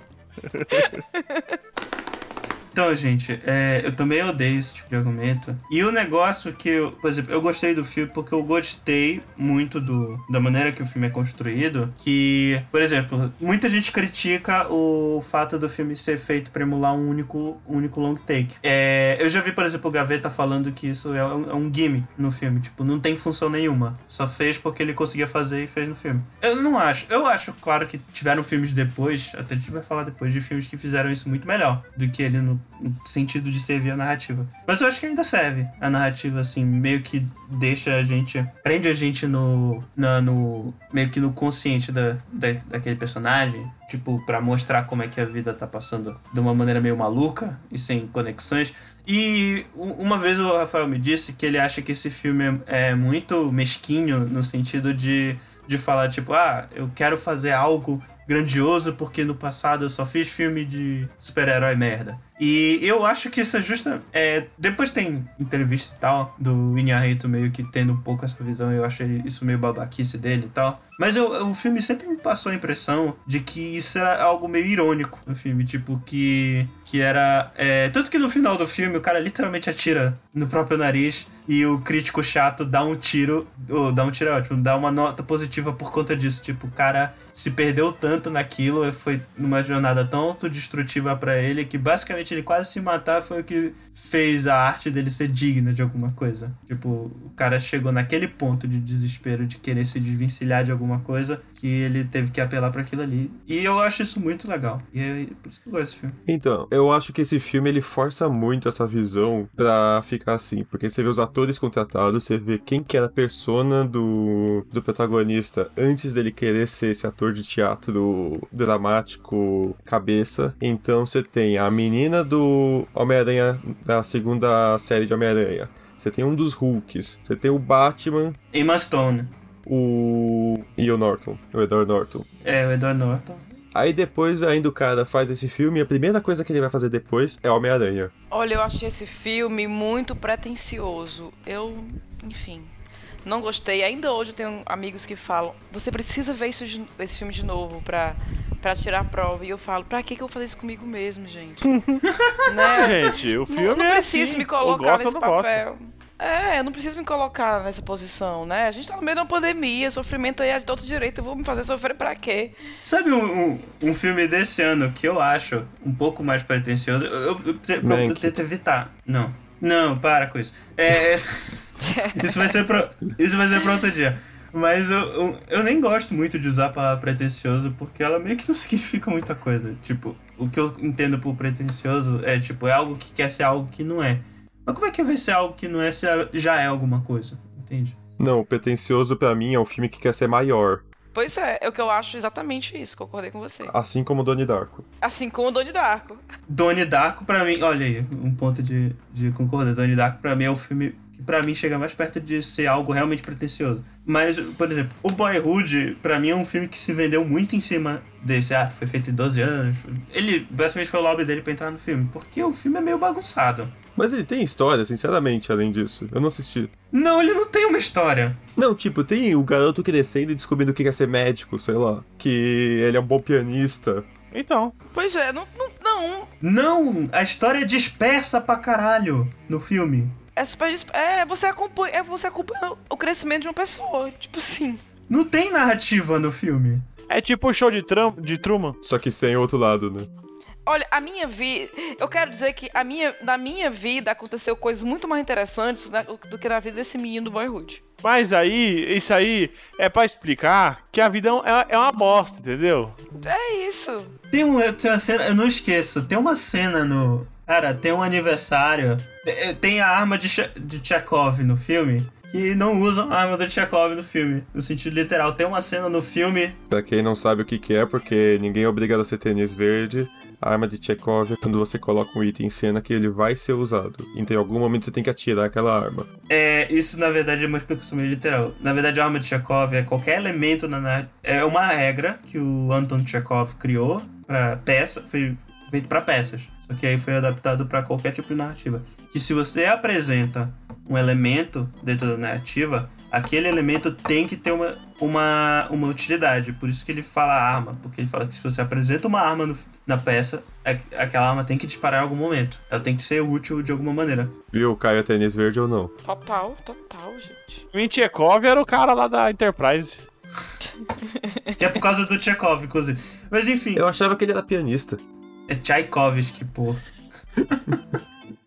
então, tem uma cena que o avô do moleque dá uma espingarda pro moleque de Natal e nunca mais aparece a porra da arma. Não tem narrativa nesse filme. Por quê? Porque ele brincou um dia e jogou fora, porque é uma criança, caralho. Acabou, é, acabou a vida. É Quem a nunca vida. pegou uma coisa? Olha, me dão aqui, ó, toma aqui esse presente pra você e eu esqueço também. Esse filme é o retrato de como a vida é bosta, entendeu? Resumo, não tinha como vender diferente. Exato, exato. Não tinha como vida diferente. Porque o filme não tem história. O filme maluco é, alternativo do Linklater. E ainda, olha, e ainda cai na- no quesito que escolheram um menino bem bonitinho pra começar a filmar e virou um adolescente esquisito. É uma Virou, criança virou. linda que virou um jovem esquisito. É, isso pode acontecer, né? Com, Ah, então né, eles podiam ter pego o Príncipe Harry também, né? Ou o Príncipe William, nunca lembro qual que é. Não, Pois e, é. era, e, e não, só, e não só isso, Luísa. Era um moleque que era um bom ator e virou um ator de saco cheio, que tava fazendo aquilo ali 12 anos no que não aguentava mais aquela porra. Mas também, né? 12 anos, pelo amor de Deus. Ah, imagina também. Mamãe fala... A mamãe assina um contrato de um milhão de dólares por ano e fala, ó, vão te filmar o dia inteiro. Ai, que saco. Não era isso não, que é filme. É, filme alternativo, cara. Não era isso não. É. Eu tô, eu tô dando exemplo. Às vezes foram os próprios pais que filmaram ele. Eu não lembro de ter achado ruim quando eu vi, mas eu lembro assim, é, é, que foi realmente essa experiência. É uma coisa diferente, foi legal acompanhar, mas que é uma experiência sim, gente. Vazio. Pra mim é vazio. Vazia, vai acontecer isso, tem atuações boas, né? Ele é a tipo o mãe- a remake mãe do dele, é Psicose. Ele, ele só importa por existir. Mas enfim, a vida passando. Esse é o verdadeiro slice of life, Rafael. Nossa. Eu acho que foi um experimento, foi uma coisa diferente, né? Ah, vamos aqui. Vocês esqueceram de falar, mas teve esse ano também o Grande Hotel Budapeste. Não, foi a falado gente sim. falou, Que é, que é muito bom. Ah, Não, a Luísa falou. Luísa falou. Falou. eu falei. É, Esse, esse é o filme que tem o cara do, da Marvel também? Tem muita gente nesse filme, cara. Muito bom, esse filme é bom. Cara, e a Mar- na Marvel tem muita gente, velho. A Marvel tem muita gente. Qual o cara da Marvel? O Máquina de Combate, eu acho. Don Tiddle. Eu não lembro se tem o Don Tido nesse filme. Esse filme é com o Ralph, Fi- Ralph Fiennes, o, o Voldemort. Voldemort. É. Eu gostei desse filme. Inclusive, na verdade, esse filme com o menino que, que vocês estão falando aí, que é da Marvel, ele é outro. Ele não é, ele não é o Grande Hotel Budapeste, não. Porque tem um filme também que acho que, que te- tem esse nome. Hotel aí. Ruanda. Hotel Ruanda, é. Ah, por isso que eu sempre Meu confundo. Deus do céu! É outra coisa, Hotel Budapeste. É, é um filme super legal, su- super diferente, engraçadinho. Eu gosto de coisas assim meio. Logo, Hotel Ruanda não é legal. Não, tô falando do Grande Hotel Budapeste. Não, Hotel Ruanda não. é o melhor filme do Wes Anderson. Vou deixar essa polêmica pra quem conhece. o- Eu achei ótimo demais. Esse não é o cara que fez Resident Evil? Não. Esse é o Paul W.S. Anderson. Não confundir também com o Paul Thomas Anderson. Caraca. Ou com o Anderson das histórias infantis. É, o Hans Christian Andersen. Mas nesse ano, o Sniper Americano, aquele filme de homem americano que não precisava estar aí, podiam ter colocado no lugar do Interestelar. É, oi, verdade, verdade. Interstellar foi um filme bom. Que um final horrível. Que final bosta. Caramba, ainda bem que disseram, porque toda vida que eu falo isso, eu sou massacrada. Eu vou falar pra ti que não me incomoda tanto. Que final bosta, gente. Que final bosta. Eu Muito gostei- ruim, pelo amor de Deus. Muito ruim. Você sabe qual era o- ia ser o final do, do Spielberg e sugeriu pro Nolan? Todo mundo morre. É, Aparece uma criança, depois aparecem robôs Hã? mais velhos. não, é, é isso mesmo, todo mundo morre. Ah, tá. Ia ser mais justo. É, Eu, tô- eu prefiro. Eu acho que ia ser um final muito down, o que o filme tava fazendo. Porque o filme já é meio deprê, boa parte do filme todo. É, então ia ser. cortar os pulsos. Pois é. E Sniper americano tava lá, os eleitores de Trump. É, E é isso. É. Era, só pra, era só pra isso. Pela- o cara pelo menos se salvou depois que ele foi fazer o Nasce uma Estrela. não, ele fez o Guardião da Galáxia também, pô. Ah, ele dubla. 2015. Não, só, só falar aqui que vocês não deixaram eu falar até agora. O, só voltando no, do, do, do Birdman, que eu gosto porque é um velho, ranzinza, que só gosta de reclamar É tu, né? e se, e se acha pra caralho, né? É, mas eu gosto. Eu gosto do filme. Me relaciona. Ô, Gaspa, quer uma sugestão? Você tem que assistir Red, então. Ah, é? Aposentado e perigoso. Ah, não, isso aí eu já vi já. Ah, muito bom. É bem melhor. Okay, can you swear here? Can you, swear? Okay. Fuck the Oscars, you know? Fuck the Oscars! 2015. 2015 a gente vai ter Spotlight, Segredos Revelados, Bom. que é o Esse é o filme meu Birdman, sobre... vou falar logo. É o filme que o Caio não gosta, mas é, É. um filme sobre jornalista fazendo jornalismo e fazendo uma matéria do Globo Repórter. Globo Repórter. Eu gostei. A Grande Aposta, que é o outro filme de administrador que eu gosto, que é sobre a crise de 2008 e quem percebeu antes. Bom. Muito bom. Mas ele tem um ritmo muito ruim. Verdade. Mas eu gosto. É, Ponte de Espiões é do. É do Tom Hanks esse? É do Spielberg, Spielberg com o Tom Hanks e o filme que trouxe também na, pra atenção do público o Mark Rylance, que também é um ótimo ator. Por isso que ele tá aí. O Brooklyn, é, se lembra bem, é uma menina irlandesa que vai pro Brooklyn nos Estados Unidos. E eu não acabei de assistir o filme depois disso.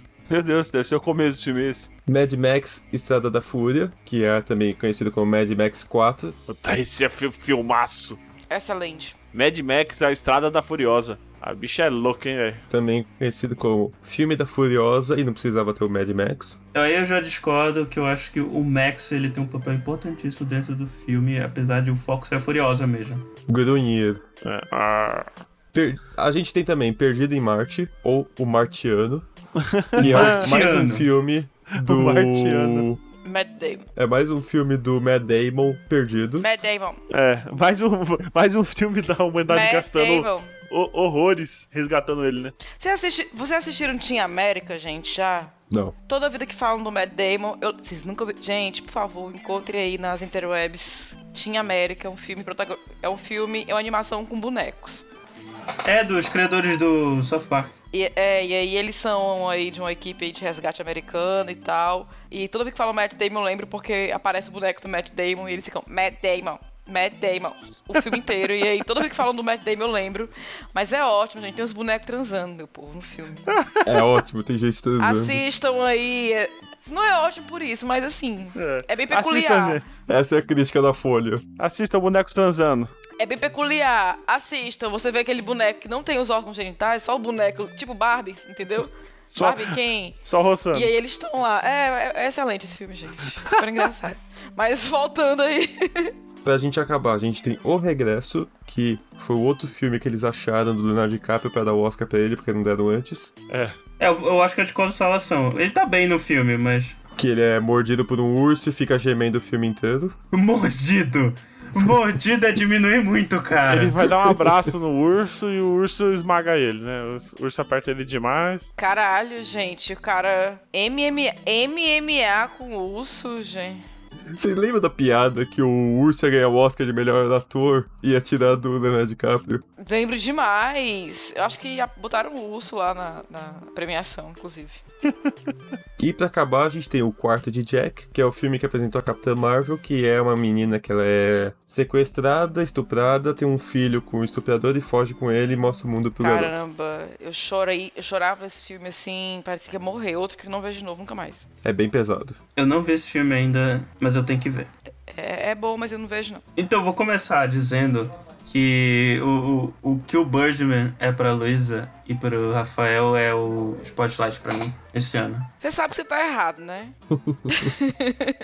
Eu acho inadmissível. Ele é outro desses que falam que é um dos piores que ganhou. Pra mim é o pior de todos esses anos. É o, é o pior vencedor. E ele não é um filme ruim, eu vou deixar isso claro. Não, não, eu não, porque, tipo, é um filme bom. Ah, então você não tem a mesma, o mesmo sentimento que eu tenho pro Birdman, porque o meu É. sentimento não é, o meu sentimento não é o Birdman ter ganhado, não, meu sentimento é ele ser ruim. Não, e tá, tá bom. Talvez não seja exatamente o mesmo sentimento.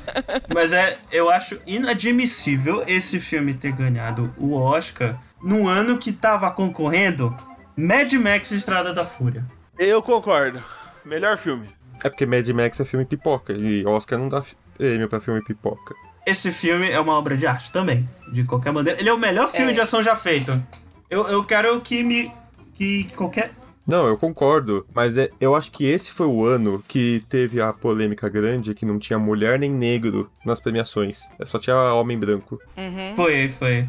Foi esse ano mesmo. E então era um bando de homem branco velho dando prêmio pra velho. O Oscar branco, isso. Exato. E, e qual também é o meu problema com o Spotlight? Cara, eu não sei, o Spotlight, ele é um filme chato. É um filme chato, não tem outra palavra pra definir ele. Eu tinha mais na época que eu vi. Ele é aquele filme de jornalista da faculdade de jornalismo. E, tipo, eu, eu não sei, é... ca- Se eu não me engano, foi o Howard Shore que fez a trilha sonora desse filme. Eu, go- eu gosto muito do Howard Shore. Howard Shore tem cara, tipo, o resto da vida comigo por conta do- da trilha dos Seus Anéis. Mas o cara, puta que pariu, ele me fica repetindo o mesmo tema no piano a porra do filme inteiro. Não sei. Isso é, isso é tipo, bobagem pra eu, pra eu citar, mas aquilo me encheu tanto, caralho, do saco que me me deixou irritado boa parte do filme.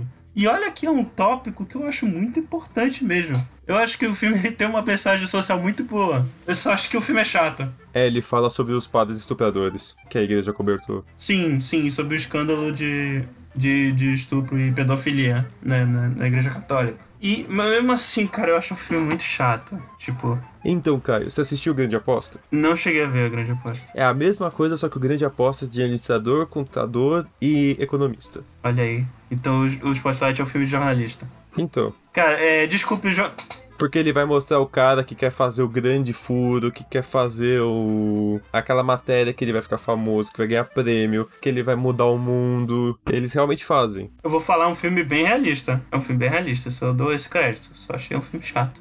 Desculpem os jornalistas que escutam, gente. Eu gostei, eu gostei, eu não achei chato, eu acho que eu me interessei pela história. Eu acho que não tenho problemas com ele ter ganho, não. Até porque, assim, tinham bons filmes, eu acho, mas eu gostei. Gostei muito de O Regresso, muita gente não gosta e eu adoro. Eu acho gosto, que eu a gosto primeira, também. a primeira cena me pegou muito. Aquela, né, aquela. Aquele pa- parecendo um take único daquela bri- aquela guerra que tem, tudo. Eu achei, assim, muito, muito bem feito. Fiquei, assim, fascinada. E Mad Max, eu gostaria de dizer que merecia ganhar, porque, assim, tá aquele caos, aquelas coisas bem surreais, aquelas imagens, assim, e do nada tem um cara tocando guitarra, gente, no meio da corrida. E sai fogo da guitarra.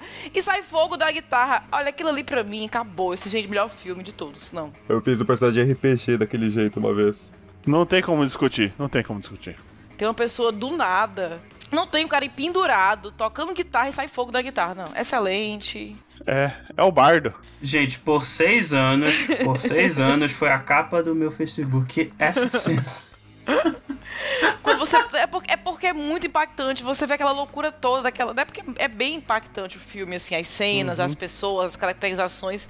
Aí do nada aparece aquele cara tocando guitarra. Aí quando você já acha demais, ele toca uma nota e pum, sai fogo da guitarra. Eu lembro que eu fui ver com uma galera, eu não lembro, assim, que. Tinha um, tinha um pessoal, assim, daqui, que trabalha com cinema aqui em Fortaleza, então a gente tava todo mundo junto e tal. Pessoal que faz podcast e- e- e grava aqui.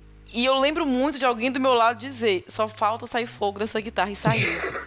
então, é excelente. E aquilo foi de verdade, hein? O, o Gaspa citou num episódio que saiu há pouco tempo o cinema do Vila Lobos, que ele acha muito bom. Nossa, é o melhor cinema que eu já fui. Eu lembro que eu assisti esse filme nesse cinema, mas não era naquelas cadeiras melhores, era na comum. Ah, então não tinha reformado ainda. E até aquela cena que eles estão na na busca da Furiosa, que tem o cara tocando guitarra e tal. Aí vem a vem aquela fu- aquela fumaça gigante, aquela areia toda na cara deles. Eu não tinha comido pipoca nenhuma vez até esse momento no filme que eu não conseguia parar de olhar. Gente. Foram uns 40 minutos. Cara, eu saí desse filme saltitando. Esse filme realmente, pra mim, era, era o melhor. Eu acho que esse foi o. Sem sacanagem, eu acho que esse provavelmente foi o melhor filme que eu já vi na minha vida no cinema. E isso é um marco, pô. Eu acho que isso é um marco que deveria ser reconhecido dentro, do, dentro da academia. Mas né, velho chato, botando em filme chato. É isso, né?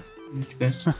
Antes da gente passar pra 2016, só queria falar, acho que não, não merecia o Oscar, mas eu, eu achei um filmaço. Tanto que é um dos poucos filmes que eu tenho, que é o Perdido em Marte. É um filme muito bom. Bom, Como eu adoro esse filme. Meu Deus do céu. bom, eu gosto também, gosto bastante. Eu tenho o livro, eu tenho o filme, é muito bom. E o meu comentário final é que no lugar do Brooklyn devia estar um homem entre gigantes. Um Homem entre Gigantes? Qual que é esse? É o do Will Smith. Ah, esse filme é bom também. hein? Isso eu não vi, não. O Will Smith, ele, ele- quando ele não se mete com ficção científica pra estragar os livros de, de, de, de sci-fi, ele, ele, ele é bom, cara. Pera, não me diz que o Projeto Gemini tem livro. Ah, deve ter, porque ele adora estragar um livro. Verdade.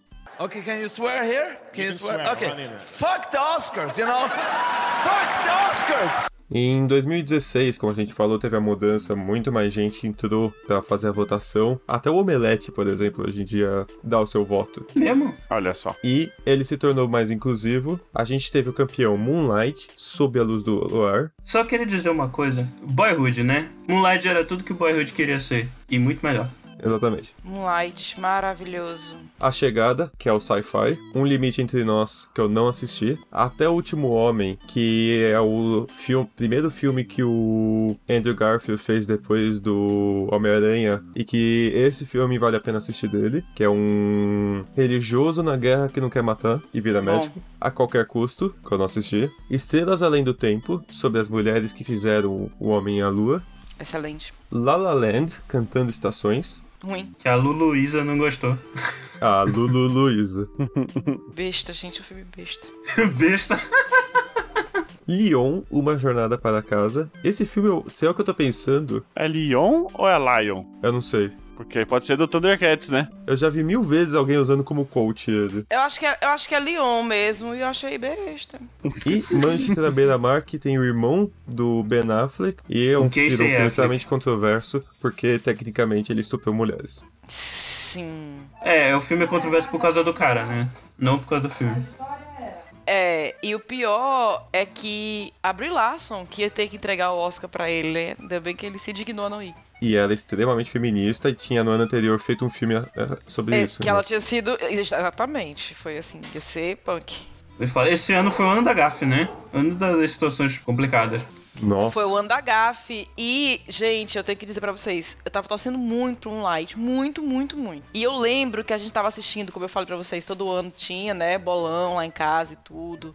E eu lembro que tava, eu acho que o Jurandir tava lá em casa, os Juras, os meninos. A, a galera do cinema. Combate, Tava todo mundo lá em casa. Ah, Eu acho que tava. O pessoal todo investindo lá em casa esse ano. Não sei por que motivo que. Enfim, estavam gravando e foram direto lá pra casa. Tava todo mundo do- do, do Rapadura. E eu lembro que a Ana Luíse, que, que é do Rapadura, ela amava muito a La La Land. E eu sempre brincava com ela, porque eu implicava demais, porque eu não gostei. E eu dizia, assim, não é um filme ruim, não é isso. Eu só não gostei, não achei essas coisas todas. Mas assim, como eu implicava com ela, eu dizia que era muito ruim, porque ela pegava A, entendeu? E eu lembro que a gente tava tudo lá em casa, e eu tava com, acho que era um iPad na mão, alguma coisa, é, anotando, né, assim, fazendo as, as anotações, porque eu tava con- contabilizando o bolão. E quando erraram, que disseram La La Land, eu joguei o bicho no chão. De raiva. Ainda bem que caiu na almofada, né? Porque a pessoa pobre não pode estar quebrando essas coisas. Mas quando, quando veio, foi assim, tudo, porque é lindo o filme, merecidíssimo. E eu tava com muito medo mesmo da, da academia fazer essa injustiça, cometer essa injustiça em dar pra La La Land e não pra Moonlight. Então, pra mim, foi super satisfatório. Eu lembro que eu no- foi o carna, era época de carnaval esse Oscar, e eu fui fantasiada no dia seguinte com a plaquinha, eu tenho essa foto, com a plaquinha escrito é, me- In the Oscar goes to I think, La La Land, aí riscado e a- embaixo Moonlight. Eu lembro que eu tirei foto com um monte de gente por causa dessa placa. Então, esse- é, é isso que eu quero dizer. Amei. E Estrelas Além do Tempo é um filme muito bom, mas cai naquela mesma coisa que a gente falou sobre Histórias Cruzadas, né? Que sempre tem que ter um branco pra salvar aí a pátria. E é isso. Não tenho muito mais o que falar. Pelo menos ele mostrou quem são as mulheres, né? Sim, sim. E assim, é, para quem não sabe, eu sou matemática, então, na época que esse filme saiu, todo mundo me- me marcava, ah, Lu, tem que assistir e tal, que fala das mulheres, matemáticas e tudo. Então, pra mim, teve um, um sentimento diferente, eu gostei bastante. Nesse ano eu só tinha assistido até o Oscar do La La Land, eu gostei muito dele. O... Eu sei que ele tá longe de ser um dos melhores musicais e tal, mas eu acho que ele é um filme que, a- na proposta dele, nas músicas, ele é muito bem feito. Aí quando ele não ganhou e ganhou o- o Moonlight, eu, fi- eu não gostei muito na época, eu fui assistir, acho que no, no dia mesmo, que foi no domingo, eu fui assistir na segunda. Aí eu... f- é, tava muito difícil achar esse filme pra assistir no cinema. Todo mundo teve a mesma ideia que eu. Eu consegui num cinema só pra assistir depois do trabalho e foi numa cadeira muito ruim. Aí eu odiei o filme porque eu tive uma experiência muito ruim com ele. Acontece, acontece. Eu amei muito esse filme, gente. Aí eu demorei muito tempo pra achar ele bom. Moonlight, eu vou falar pra vocês, eu vi, eu vi ele final do ano passado só. Eu vou falar que, olhando aqui os vencedores do Oscar, ele provavelmente é, sei lá, o segundo. Segundo, eu diria segundo, o terceiro filme favorito de todos aqui. Porque esse filme, cara, é um filme muito bonito. Fazia tempo que eu não vi um filme bonito desse jeito. Ele é muito bonito. É aquele famoso filme sensível. Ele é um filme bem sensível. Ele passa por três momentos da vida de um homem negro, que é a infância, quando ele parece ser homossexual, mas não tem nada que mostre isso, ele tem, sei lá, oito anos, é nada assim relevante pro, futuro, pro momento. E as, mulher- as pessoas chamam ele de, de bicha. E o. Como chama o ator que tá nesse filme também? O Mahershala Ali, é, Isso, que ele ganhou o Oscar de ator coadjuvante só por essa cena, que ele fala que você pode ser homossexual, mas não deixa as pessoas te chamar de bicha. Não é só por isso, cara, porra. Não é só por isso, não. Ah, ele tem 15 minutos de filme, eu odeio quando dão um Oscar por isso. Não, não, mas olha, percebe que a influência do personagem é carregada pro resto do filme inteiro. Mas aí é roteiro, não é atuação. Ele fez um bom trabalho ali, assim. sim. eu acho esse cara tudo, gente. Ave Maria. Se o. Olha, se o cara conseguiu fazer uma atuação que tu acredita que o personagem influencia o resto do filme, eu acho que é válido premiar o cara. Aí é, é coisa minha, eu acho que o Oscar tem que ser dado pro cara que é relevante pro filme e Ele foi, porra! Eu tô te falando. Mas Mas ele, mas é coadjuvante, mas coadjuvante é isso aí, não tem que aparecer muito não. Não, mas p- com, com mais coisa que isso. Mas parabéns, ele tá sempre atuando bem. Aí a segunda fase é na adolescência e a terceira é na vida adulta, que ele vira um gangsta, só que continua tendo que, con- que viver com a parte sexual, que é muito problemático ainda, né? Não, não, esse filme é, é, é bonito, gente. Só assistam esse filme, ele é muito bonito. É muito bonito. E foi um ano com filmes muito fortes, né? Assim, a, a lista tinha uns filmes. Um Limite Entre Nós é excelente, com a Viola Davis. Bem Pega, eu não vi esse forte filme. também. Manchester à beira-mar, que é com né, o irmão do Ben Affleck. É uma história super pesada. É um bom filme. Que ódio, né, do cara aí, mas, pô, é um bom filme. Cagou o filme bom. Cagou o filme bom, né? Ninguém- as pe- realmente as coisas se enterram mesmo. É foda, né? E a chegada, a chegada eu achei excelente. Fui ver sozinho no cinema, achei muito, muito bom. Fanboy do Villeneuve, né? Se eu desse um Oscar pra um outro filme nessa lista, ia ser pra chegada. Mas eu não sei, acho que Moonlight pro Oscar é mais merecedor. O, eu gosto muito do, do Até o Último Homem, que eu acho que ele passa uma, uma história legal de guerra. Tá longe de ser um dos melhores. Mas gosto também. Mas a cena principal desse filme, dele salvando todo mundo, eu acho uma- talvez a melhor fi- cena de guerra já feita, com uma cena só. Emocionante, emocionante. E o filme que devia estar nesse ano e- e não tá é Rogue One. É, Eu dormi no cinema, gente, com o Rogue One, desculpa. é, igual Luísa. Cancelada. Okay, can you swear here? Can you, swear? Okay. Fuck the Oscars, you know? Fuck the Oscars! 2017. Continuando a saga dos diretores mexicanos ganhando o Oscar, o campeão desse ano foi A Forma da Água. Esse é do, do Guilherme Del Toro. Essa forma d'água é aquela que a mulher quer, quer, quer dar pro peixe? Ela transa com o peixe. É, que tem um peixe com pinta. Ela transa com o cara do Hellboy. É, A- aparece o- os negócios do peixe. não, não aparece não. Não aparece não. ah, não? Não chega a aparecer. Rapaz. Ela quer fornicar com o peixe, é isso, né? Foi. Ok. É um filme de fantasia, gente. Que é um filme bonito também. Ah, gente, cada um, cada um fornica com o que quiser. Eu acho que. Com o que quiser, não, né? Respeitando aí o, a lei, né? Cada um cuida da sua vida. Aí depois disso a gente vai ter o Me Chame Pelo Seu Nome, que eu não assisti. É um filme bonito. Eu, eu assisti na cabine de imprensa e eu escrevi Olha só. sobre. Ó, É, é Porra, olha aí. lindo. Especialista, porra. Poxa, gente, muito, muito especialista. Vou já cobrar, vou já cobrar cachê. Não, eu gostei não faz isso com a bastante. gente, não. Olha, a gente troca teu cachê pelo Caio, serve. Então, vamos, vamos aqui continuar.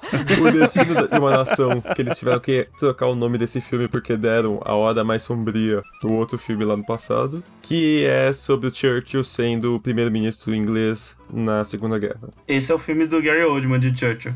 É, que eu me confundi, é verdade. esse aí que é com o Gary Oldman, né? É, Isso. exatamente. Que, se- que ele tá de novo inconfun... é, Irreconhecível, né? inco- Irreconhecido. Irreconhecível. Muito. Dunkirk, que é quando o Nolan quis fazer um filme de guerra, E eu acho que é um filme muito bom dele. Tem gente que não gosta. É bom, é bom. que é sobre a fuga de Dunkerque na Segunda Guerra, quando o, o eixo quase ganhou a Europa. Em duas semanas. Corra, um filme sobre racismo, Bom, Filme de terror, vale ressaltar isso.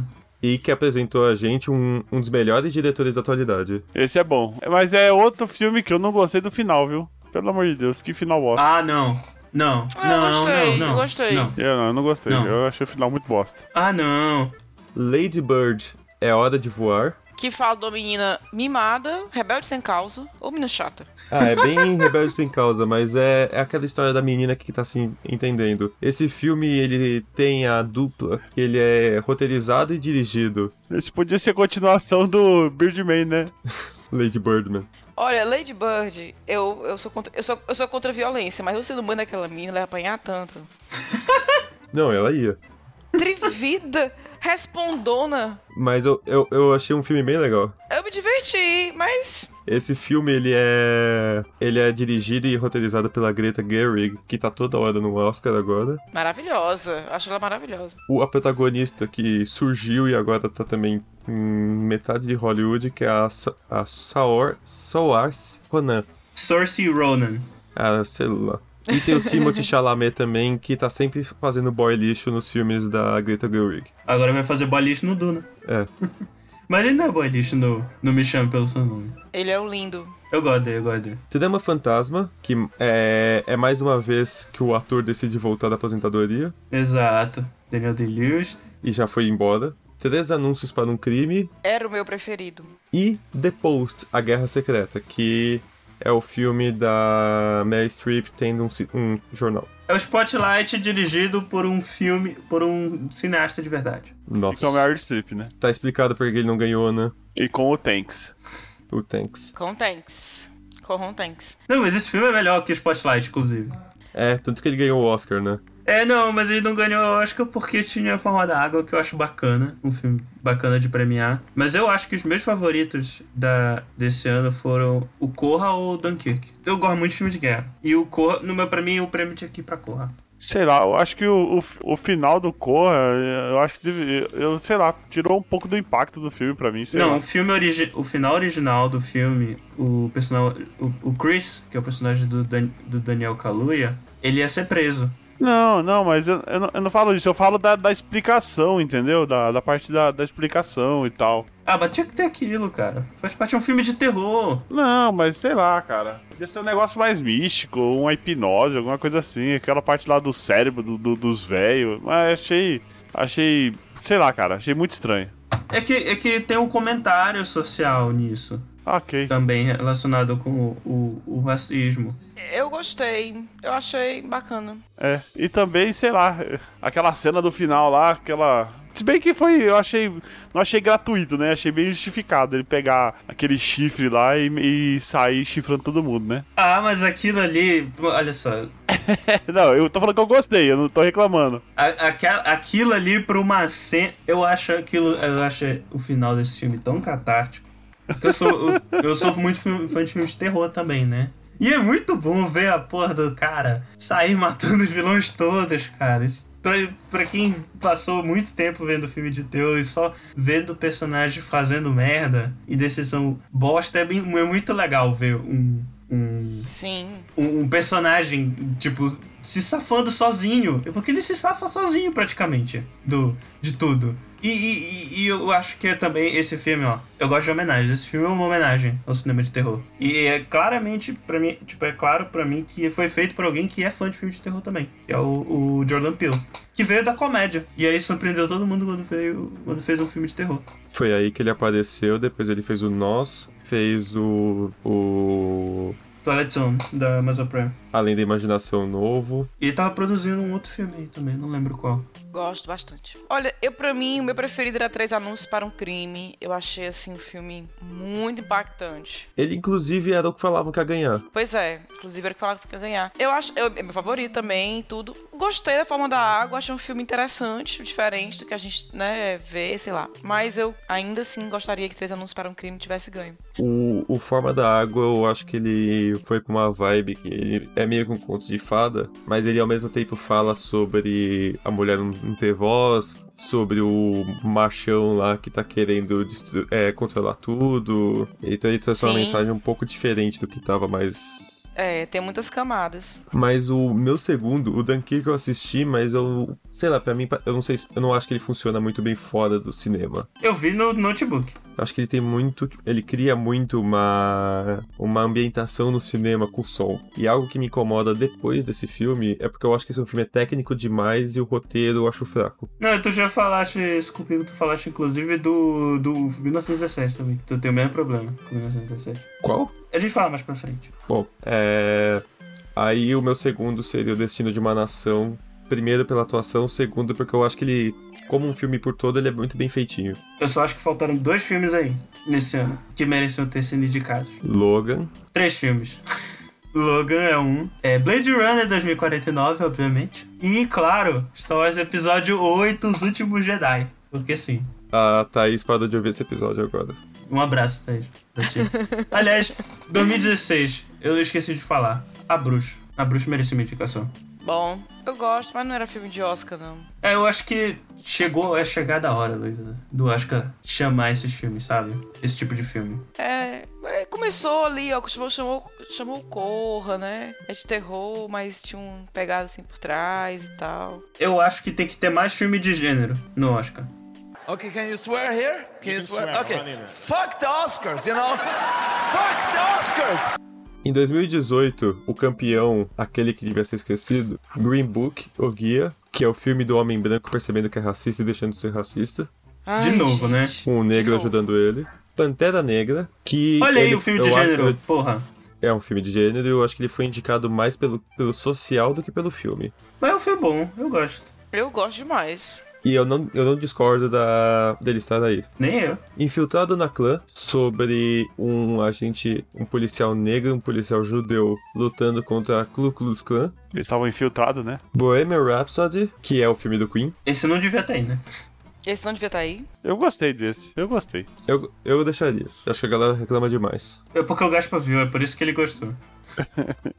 Eu nem achei que ele devia estar aí e não gostei do ator ter ganho um Oscar. É isto. O Rami Malek. Eu gostei do ator ter ganho o Oscar e eu gostei do filme tá aí. Eu acho que a galera reclama demais. Porrada, hein? Porrada, hein? A Favorita, que é o filme sobre as favoritas da, da rainha. Esse filme é muito bom. É muito bom esse filme, gente. Roma, que foi o momento que a Netflix foi pro Oscar, com um filme em preto e branco sobre uma empregada doméstica mexicana. Eu gostei muito desse filme. Eu adorei esse filme. Eu adorei esse filme. Eu não curti muito. Ainda bem que a Luz tá aqui, senão o pessoal ia falar que eu sou muitas vezes, porque eu gostei desse filme. Nasce uma Estrela, a quarta ou quinta versão desse filme, agora com Lady Gaga protagonizando e muito bem. O filme sobre uma mulher que é descoberta por um cara que já tem um certo sucesso e explode muito mais que ele. E Vice, a história do Dick Cheney, que é o, era o vice-presidente dos Estados Unidos nos dois mandatos de George W. Bush, e ele era um cara da empresárias. Esse ano, esse ano, antes de começar a falar, esse ano teve um filme que eu assisti no cinema que eu curti pra caramba. Égua. Que o- só que estraga dele é, é, é um pouco é a atuação do, do, do personagem principal, que é o, o primeiro homem. Se o cara não parecesse que ele tá querendo cagar o filme inteiro, o filme seria excelente. Ah, o, Ra- o- o Ryan Gosling? É o do, do. É o filme do Neil Armstrong? É, esse mesmo. Então é o Ryan Gosling. É. É o cara que tá sempre comendo cereal, né? Ele, tá- ele- ele tem sempre aquela cara, gente. É, então, é isso que eu falei. E parece que ele tá, ca- parece que ele tá querendo cagar, É. né? Isso, concordo demais. Parece que ele É quer o cara que cagar. só- é, ele tem cara de bunda. E no Blade Runner funcionou pra caralho isso. Queria eu ter aquela cara. Não, e funcionou nesse filme. É tipo assim, da metade do filme pro final, você acredita que ele tá querendo cagar mesmo. No espaço, né? Mas no começo, cara, não. É, não. é que, mano, só, dá, é só, só acontece coisa ruim no filme, assim, pra quem não assistiu. Os amigos dele morrem no incêndio do, do- da nave lá, de uma das Apollo e tal. Mano, o- é punk, mas, velho, na hora que lança o bagulho e na hora que ele chega lá na lua, você fala, caralho, velho, puta, é, é muito. O filme, assim, é muito da hora. Eu assisti no cinema e não me arrependo, não. E é do Damien Que bom. Chazelle, né? Surpreendeu que não, não- nem apareceu né? nas indicações e nem nada. É. Teve muita gente que reclamou que esse filme não tava, que era o mundo esquecendo ciência, que era es- um cara super importante e não tava, e tava o Fred Mercury. Olha, eu, eu acho que é melhor do que o do Fred Mercury, porque Merecia mais. Bohemian Rhapsody, gente. Eu vou dizer, eu gostei porque eu gosto de Queen. Então pra mim foi legal ver as músicas, foi legal ver ali a banda, os caras assim muito parecidos, né? As Caraca, caracterizações. o, o, o Brian May tá idêntico. idêntico, então eu gostei por isso, eu gostei de ver as músicas, mas como o filme em si, e o, e o mais ridículo de tudo é esse filme ter sido indicado a montagem, porque pra mim a montagem desse filme é toda cagada. É, não faz sentido esse. E Os caras não sabem como ganharam. E é, é- não, não sei. Agora sim, eu acho que a grande diferença entre esse filme e o filme do Elton John, por exemplo, é porque esse filme se leva a sério. Então, como ele quis fazer como fosse uma cinebiografia da banda, quem é fã e tudo, eu lembro da época que reclamaram muito da ordem cronológica das coisas, né? Como as coisas aconteceram. Sim. E que vilanizaram o namorado dele. Exatamente. Então, assim, na verdade isso aconteceu porque o filme quis parecer que era uma cinebiografia e bagunçou tudo. Já o filme do Elton John, como era uma coisa mais fantasiosa, né, assim... Era muito, muito da, da- da visão do, do, do cantor. Acertou melhor, porque aí pôde colocar músicas, né? Por exemplo, ele fala da- da- é, é de músicas lançadas bem mais atuais, colocando ele cantando na infância, porque teve toda uma liberdade poética, que não teve a mesma coisa com Bohemian Rhapsody, então Achei assim um filme muito qualquer coisa. É, pior foi o Green Book ganhar, porque também é um filme que, enfim, né, uma vergonha. E o meu, o meu preferido na época era Infiltrado na Clã. Eu acho que ele merecia ter ganho o Oscar. Filme excelente, muito, muito bacana. Tem um- uma pegadinha de humor e, e fala de um caso sério com uma pegadinha de humor. Um pouco parecido, né, E termina com a bicuda na cara, né? Pois é, gosto, gosto, é assim mesmo. E só, um- só uma curiosidade, Roma tem esse nome por causa do bairro onde se passa a história. É Colônia É. Roma, o nome do, do, do bairro, por isso que tem esse nome. E isso passa, passa desapercebido dentro do filme até.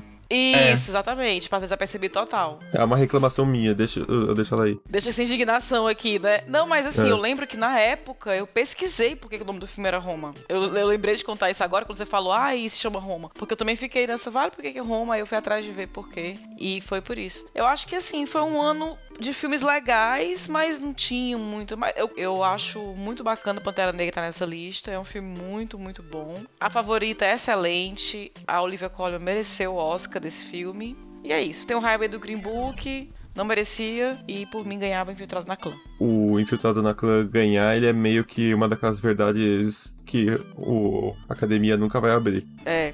pois Mas é meio que com, é, todo mundo considera que é isso. é, eu sou uma sonhadora. Sobre a história do Bohemian Rhapsody e do Rocketman. Eu, eu lembro que quando eu assisti esse, uma crítica que eu fiz comparando com o Bohemian Rhapsody e porque eu gostei mais do filme do Queen, esse filme ele é... a- Eu acho a atuação dele talvez melhor, talvez mesmo nível, não sei. Eu gosto da atuação do, do Rami Malek. Mas ele me incomoda a questão dele não mostrar ele como famoso muito. Você não tem é, jornal, você não tem revista em nenhum momento. A fase que ele tá casado com, a, com aquela mulher, ela passa em tipo 5 segundos só pra mostrar que, ele, é, que eles se separaram. Uhum. E no, no filme do Queen, vai o tempo todo tá mostrando eles em falando com jornais, falando com rádios, com TV, mostra na TV o tempo todo. É, tem a- uma cena que mostra eles fazendo a I Want to Break Free, que tá todo mundo vestido de mulher, e como que os jornais viram mal, e isso é a ideia do Brian May, não o Fred Mercury querendo sair do armário Não, isso foi ideia do baixista, John Deacon. do John Deacon. É, e não era exatamente sobre sair do armário, até, de acordo com ele. Então, mas aí no filme do, do Elton John, parece que não existe mu- muito o jornal. Ele só existe como famoso e pronto. Não, mas assim, eu lembro que tem uma cena do filme do Elton John que aparece va- aparecem várias capas de revista e de jornal falando dele. Que é justamente na cena depois que ele se apresenta pela primeira vez nos Estados Unidos e aí começa. Jovem de apenas tan- tantos anos, é o primeiro milionário na indústria da música, não sei o quê. Mas aí é uma cena, aquela cena clichê, que eu não tô reclamando, mas é uma cena clichê de mostrar que o cara explodiu. Isso, mas é exatamente isso que eu falei. O, o- o grande lance aí é porque o Rocketman ele não é uma cinebiografia do Elton John. Ele é muito baseado. Ele é, é um filme fantasia, entendeu? Ele não é ao pé da letra as coisas. Ele usou coisas da vida dele pra criar uma história que não era tão fidedigna assim. Então, pra mim, esse é o grande acerto em relação ao filme do, do Queen. Porque como o filme do Queen se levou a sério demais, se propôs a contar uma história, aí as pessoas cobraram mais veracidade do que o filme do Rocketman, que visivelmente não é tão real assim, entendeu? E em compensação, eu acho o Rocketman melhor porque ele canta. Caramba, ele se garantiu ator, gente, né? É, você pensar que era o cara do. E ele já tinha cantado o Eles tinham trabalhado junto até antes no. Kingsman 2. Kingsman 2. E ele no, no filme lá de animação dos bichinhos que cantam, ele canta uma música do. O Sing? É, no Sing, ele canta uma. uma- ele canta uma música do Elton John também. É, aquela I'm Still Standing. Só uma coisa, 2018, faltou hereditário. Que filme bom, né, gente? Filme bom. Faltou Homem-Aranha no Aranha Verso. Caralho, excelente! Que filme Aí sim. bom! É um filme bom Caramba, mesmo. que E filme tem- Bom. Quem? Quem? Nico- e tem Nicolas tem- Cage. Nicolas Cage. Aí, ó, ó. Spider-Man verdade. Noir. É. Bom demais, Excelente. cara. Bom demais. É Bom muito demais. bom, gente. Ai. Foi Já 2018? teve, já teve um podcast Nicolas sobre esse filme. Okay, can you swear here? Can you, swear? Okay. Fuck the Oscars, you know? Fuck the Oscars! Em 2019, a academia começou a se recuperar do tropeço com o Green Book, quando o melhor filme foi dado para Parasita, filme da Coreia. Achei surpreendente. Primeiro filme estrangeiro, falado em língua estrangeira, a ganhar o Oscar. Isso me surpreendeu realmente. Ó, esse ano aí eu vou falar pra você que tá, tá de parabéns, viu? A, a lista. Sim. Muito filme bom. Esse foi, teve muito filme bom mesmo. O que, que a gente teve mais? Teve 1917, o filme que filmaram, Filmaço também, eu adoro esse filme. entre aspas, em dois takes. Só o filme inteiro, duas horinhas. Ford vs Ferrari, que tá aí meio perdido, que fala sobre o momento em que a Ford quis competir com a Ferrari no 24 Horas de Le Mans. lá na década de 40 ou 60, um ainda era o filho do do Henry Ford ou neto, uma coisa assim. Teve o irlandês, que foi o momento que o Scorsese teve que dar o braço a torcer e falar que Netflix também é cinema, porque só eles aceitaram fazer um filme de 3 horas de máfia, Exato. Que Quase filme quatro lindo. horas de máfia, na verdade. que você pode assistir em várias partes como uma série. Ou não, depende do que você gostar. Jojo Rabbit, que é o filme onde o Taika Waititi, o cara que, por exemplo, dirigiu e escreveu Thor 3, que eu sei que a Luísa adora, Aí já sabe, né, que eu odeio esse filme. Mas ele Ai, que gente. é neozelandês e tem descendência judaica decidiu sacanear Hitler. Porque é sempre bom sacanear esse filho da puta, né? É, eu, te- eu tenho um probleminha com esse filme, mas vamos lá. Depois eu falo. Não, é perfeito. Coringa. O filme onde você aceita que um homem que só sofre e tá tudo bem, ele vira um maníaco que mata todo mundo que faz mal a ele. Oh, Caramba, mas também, né? É, o filme pode dar mais pra essa interpretação, mas eu não acho que é isso que ele quer passar, não. Mas é isso que acaba acontecendo. Adoráveis Mulheres, que é também a oitava ou nona vez que esse filme é feito. Sim. Em português também ele podia ser Menininhas. Little Women. que são algumas garotas, cada uma é feminista à sua forma, mas É baseado num livro, né? isso. É. O livro em português é Menininhas. Esse, esse livro não é ah, o livro que a Rachel troca com, com o Joey, que ele tava lendo o Iluminado. É, exatamente. Isso, exatamente. Ele é meio que o Éramos Seis americano. É aquele livro que no país é, é impor- é, tem uma boa importância e tem um milhão de filmagens. O é também da da Greta Gerwig, Da assim Greta. como o Lady, Bu- o Lady Bird, e também protagonizada pela mesma mulher e tem a Hermione. Verdade. Ainda tem a Anya Taylor-Joy, não tem? História de casamento. Que devia se chamar a história de um divórcio. É isso que eu ia falar. Que é com o menino do Star Wars lá que fica chorando. A Dan Driver. O Kylo Ren e a Viúva Negra. Duas, duas horas de DR, gente. Não, não. que t- é outro filme da Netflix. E pra acabar, mais uma vez indicado ao Oscar e não vai ganhar, é de uma vez em Hollywood. Eu ainda não vi esse filme. Mano, que filme maravilhoso. Esse filme é muito bom e vale muito pela cena do Brad Pitt sem camisa ajeitando um telhado. E vale muito também pela, pela aquela cena que o cachorro morde o saco do cara, mano. Nossa, que. que excelente. que ce- excelente. Nossa, que catarse, que catarse. E pelo E o Bruce Lee. lança-chama? E o lança-chama? Meu Deus do céu. O lança-chama é fenomenal. Fenomenal. Me- O, o lança-chama merecia um Oscar. Eu acho. É uma categoria aí. O, o Era Uma Vez em Hollywood, eu nunca consegui discutir Melhor isso a arma, né? fundo, mas eu já vi muitas mulheres que são, vamos dizer, são feministas mais fortes, não necessariamente radicais, mas com- que levam o feminismo mais à frente, que falam que esse filme é ruim porque eles colocam de um jeito a, a Sharon Tate de um jeito que ela tá lá só pra ser bonita e não faz nada no filme. E eu, eu discordo de certa forma, mas eu nunca discuti a, fun- a fundo. Eu também. Eu me considero uma pessoa- uma feminista, mas eu acho que não, tem outras coisas pra gente militar em cima disso. Eu acho que aquele ali, aquele papel dela é, é- Até porque a história da Sharon Tate, ela tá em segundo plano, né? Não é. É, ela, ela é coadjuvante do coadjuvante, né? Ela, ela tá ali.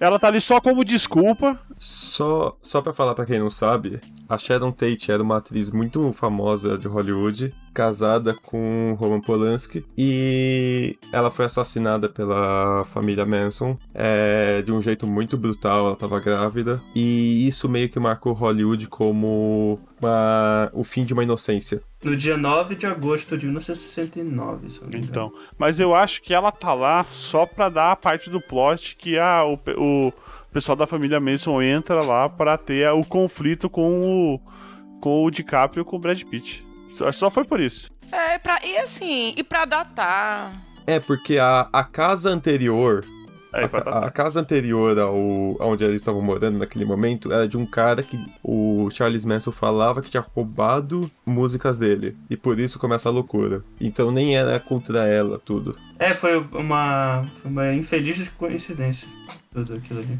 Eu achei um ano de bons filmes. Go- gostei muito antes, antes que me bata. Ixi, Exagero, né? Que eu seja cancelada aqui por vocês. Eu amei Jojo Rabbit, assim. Muito, muito. Um filme excelente, excelente. A minha questão com esse filme é porque é uma questão assim, que embora eu tenha gostado enquanto assisti, isso me fez pensar muito e aí eu fui perdendo um pouco de- de- de- dessa, dessa aura de perfeição do filme, que é justamente o que o Taitika fez, que era ridicularizar o Hitler, mas meio que você é, suavizou o nazismo, sabe? E pra mim não tem desculpa pra nazista, não tem perdão pra nazista. Então, assim, tem coisas que alguns personagens fazem querendo de se desculpar, sei lá, tendo, tendo uma pequena rendição ali no final do filme, lá no meio do filme, que pra mim eu não compro aquela ideia, sabe? Eu, eu sou meio. Não sou meio, não. Eu sou muito. É, é, Bastardos Inglórios vai desenhar suástica na testa da, da pessoa. sabe? Eu- é, exatamente. Eu sou tolerância zero pra esse tipo de coisa. Então eu acho que tentaram suavizar uma coisa que não merecia. Dito isto, é um filme excelente. Eu achei muito, muito bonito, muito tocante. Atuações excelentes. É um filme que a gente ria. E assim, esse é o perigo do filme. Sabe? A gente ri daquele- de algumas situações, ri da fala do- do- da criança nazista, entendeu? Porque beira o ridículo, mas assim, é, sem querer hashtag militar, mas já militando, foi rindo, foi, foi rindo de um idiota que a gente tá nessa situação que a gente tá hoje. A gente riu, não levou a sério, ele é nosso presidente hoje. Então, verdade. é um perigo, eu acho que é meio perigoso. Tem essa linha tênue do filme que me deixou meio pensando nisso depois. Mas dito isso, excelente filme, gostei muito de ter visto. Esse foi o último filme que eu vi no cinema. Dos outros filmes, o História de Casamento eu não assisti, mas eu também ouvi muito falar que só que ele é muito melhor pra uma pessoa que se separou do que uma pessoa que não está namorando ou que é barra casada ou que está casada. Olha, eu já me separei e acho o filme muito chato. Sabe, gente, as atuações excelentes, assim. Realmente. eu não aguento mais ele- aquele meme do eu acordo todo dia brasileiro. É, exatamente, atuações excelentes. Mas assim, é uma DR sem fim, gente. Eu zero paciência pra DR, sabe? Olha, discutir n- esse tipo de coisa não é comigo. Então achei, assim, bem chato. Embora algumas partes sejam dolorosas, né? Acho que nem só pra quem já se separou, mas quem já esteve ou está no relacionamento vai reconhecer certas coisas que acabam acontecendo. É bem difícil mesmo. E é isto. Acho que o melhor filme foi premiado, Parasita, mas eu realmente achei que 1917 ia ganhar. E achei um. É, e também não teria ficado chateado. Eu acho que se ganhasse ia ser Hollywood se parabenizando, mas eu não acho que estaria errado. É, 1917 é um filme bom, achei um filme bom de guerra, achei que era um filme feito pra ganhar Oscar. Achei não, acho que é um filme feito pra ganhar Oscar, porém eu fiquei muito feliz Parasita ter vencido, porque realmente era o melhor filme. Foi o melhor filme que eu vi a- é, até então, assim, naquele ano foi o melhor filme, foi surpreendente, porque eu assisti sem saber nada, sem ler nada sobre o filme, assisti Eu assim, também. Só que era um- E achei uma crítica meio ao super- capitalismo. É, a- é, eu não sabia de nada, apenas alguém me sugeriu, ah, vamos ver esse filme, bora. E achei excelente, surpreendente. E foi muito legal ver esse filme ganhando o Oscar, eu não esperava de fato. Coringa é um filme bom, com né, os problemas que ele tem, mas assim, menos do que a gente achava que ia ter, né? Foi feito todo um medo do filme. O- os incel vão dominar. É, muito isso, assim, e tal. Eu gravei até um podcast só sobre Coringa é, é, no Iradex Podcast, que eu participo aqui em Fortaleza. E a gente fala um pouquinho melhor disso, mas é um filme bom, uma atuação muito boa. O irlandês muita gente não gostou, muito lento, tudo, mas eu gosto de filme de gangster. Nossa. E eu achei le... Eu gosto bastante, eu achei legal ver o De Niro de novo. E eu acho engraçado porque rejuvenesceram os atores, né, gente? Mas o andado não tinha como, né? É andar de velho.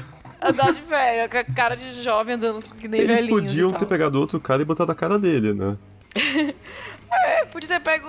Poderiam, fizeram isso com o, o, o Luke no Mandalorian, porra. Essa... ai, Não é, gente? Mas eu gostei do filme. Eu gosto, eu gosto desse estilo de filme, filme de gangster. O, o Parasita foi um que eu achei também que valia muito a pena ganhar por tudo que ele faz. Eu só tenho uma- um probleminha com o ritmo dele, que eu acho um pouco tropeçado. Eu não acho. O Ford vs Ferrari é um filme que eu não tenho ideia do porquê que ele tá aí. Ele é muito É, filme de verdade. homem medindo pau. Isso Tá demais, gente. Vai ver o propósito do filme é esse mesmo. É, é muito só. É entre o Matt Damon e o, Christian e Bale, né? o Christian Bale, Matt mas Damon. também entre o Ford Ferrari, que é só eu sou melhor que você, eu sou mais capaz. Eu não vi o filme, mas a mensagem é zoar isso, ou não? Não. Não. Ah, Não. então tá errado. É, usa um pouco de humor isso, mas a história do, é, é uma história real e é um cara que no que morreu depois com um carro que eles estavam testando e que ac- deu acidente e morreu. Então é meio que uma história do cara pra engrandecer ele também, Ah, entendi. do Christian Bale. Entendi. Aliás, eu acho que faltou. É, tipo, eu daria o Oscar também pra Parasita nesse ano. Que apesar de eu gostar muito, muito mesmo, 1917, eu gosto tanto desse filme que me surpreendi com o quanto eu gosto desse filme. Eu não Eu sei, esse gosto filme, só, muito desse filme. esse filme só funcionou pra mim. Um Não- 1917? Eu não tava esperando. Aham, e eu gosto muito. Ó, 1917 eu vi no cinema e ele provou um negócio pra mim. Que o ser humano ele consegue ficar até duas horas sem respirar. É.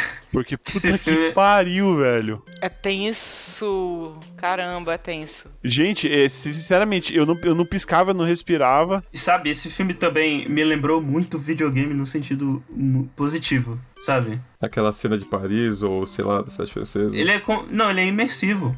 Imersivo demais. Muito imersivo, muito. É imersivo, tão imersivo quanto muito jogo. Porque a vantagem do jogo sobre outras mídias é justamente a imersão, né? E esse filme eu acho que ele consegue ser imersivo, né? Quase como um jogo. eu- E eu- pra mim isso é um elogio. E agora um filme que faltou e podia tirar o filme lá do Ford Ferrari. Não, calma. E bot- Sobre 1917, o, eu, já, eu já tinha tipo, comentado isso com você, inclusive, mas é, ele- esse era o melhor filme que eu tinha visto até o momento da lista, mas eu, eu não daria o, o Oscar pra ele. É, Por quê? Não, eu não tô desmerecendo o filme, mas eu acho que é um filme que ele é muito técnico, e isso é muito difícil chegar no nível que ele chegou, mas ele... Eu, é, quando eu vou ver um filme e pra ganhar uma categoria como um Oscar, um Globo de Ouro, um Emmy, o Urso...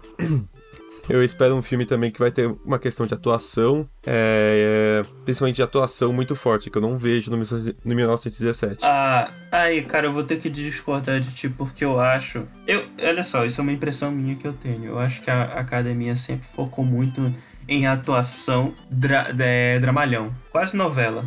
É a impressão que eu tenho. E eu gosto muito daquela atuação que, que, que é um pouco mais sutil, sabe? Que, é- que, os, ca- que as pessoas conseguem. Então, mas eu não tô achando que eles estão ruim, mas eu acho que é um filme muito do diretor, do editor e pouco dos atores. Não sei, cara, eu acho que se não for. Que, é, se você trocasse os atores, qualquer outro ator médio seria capaz de fazer aquelas cenas. Eu não acho, eu não acho. Se você colocasse bonecos no lugar, você ia conseguir fazer aquela cena da é, forma perfeita, tecnicamente que foi feito. Mas não ia ter emoção que tem na cena, cara. Tem muito de emoção ali. Por exemplo, a cena que morre o, o, o, o, o Tommen do Game of Thrones. É aquilo é atuação, cara. É Um long take dos dois atuando e o cara ficando pálido. Não, tudo bem, essa real- é uma, é uma cena bem feita. Então, cara. Ele ficando pálido. Puta, cara, aquilo lá. Cara, aquilo ali é de. No, mas no o- começo do filme eu achava que eles iam morrer quando eles botaram a mão naquele cadáver. Não, né? Que eles iam pegar alguma praga lá do,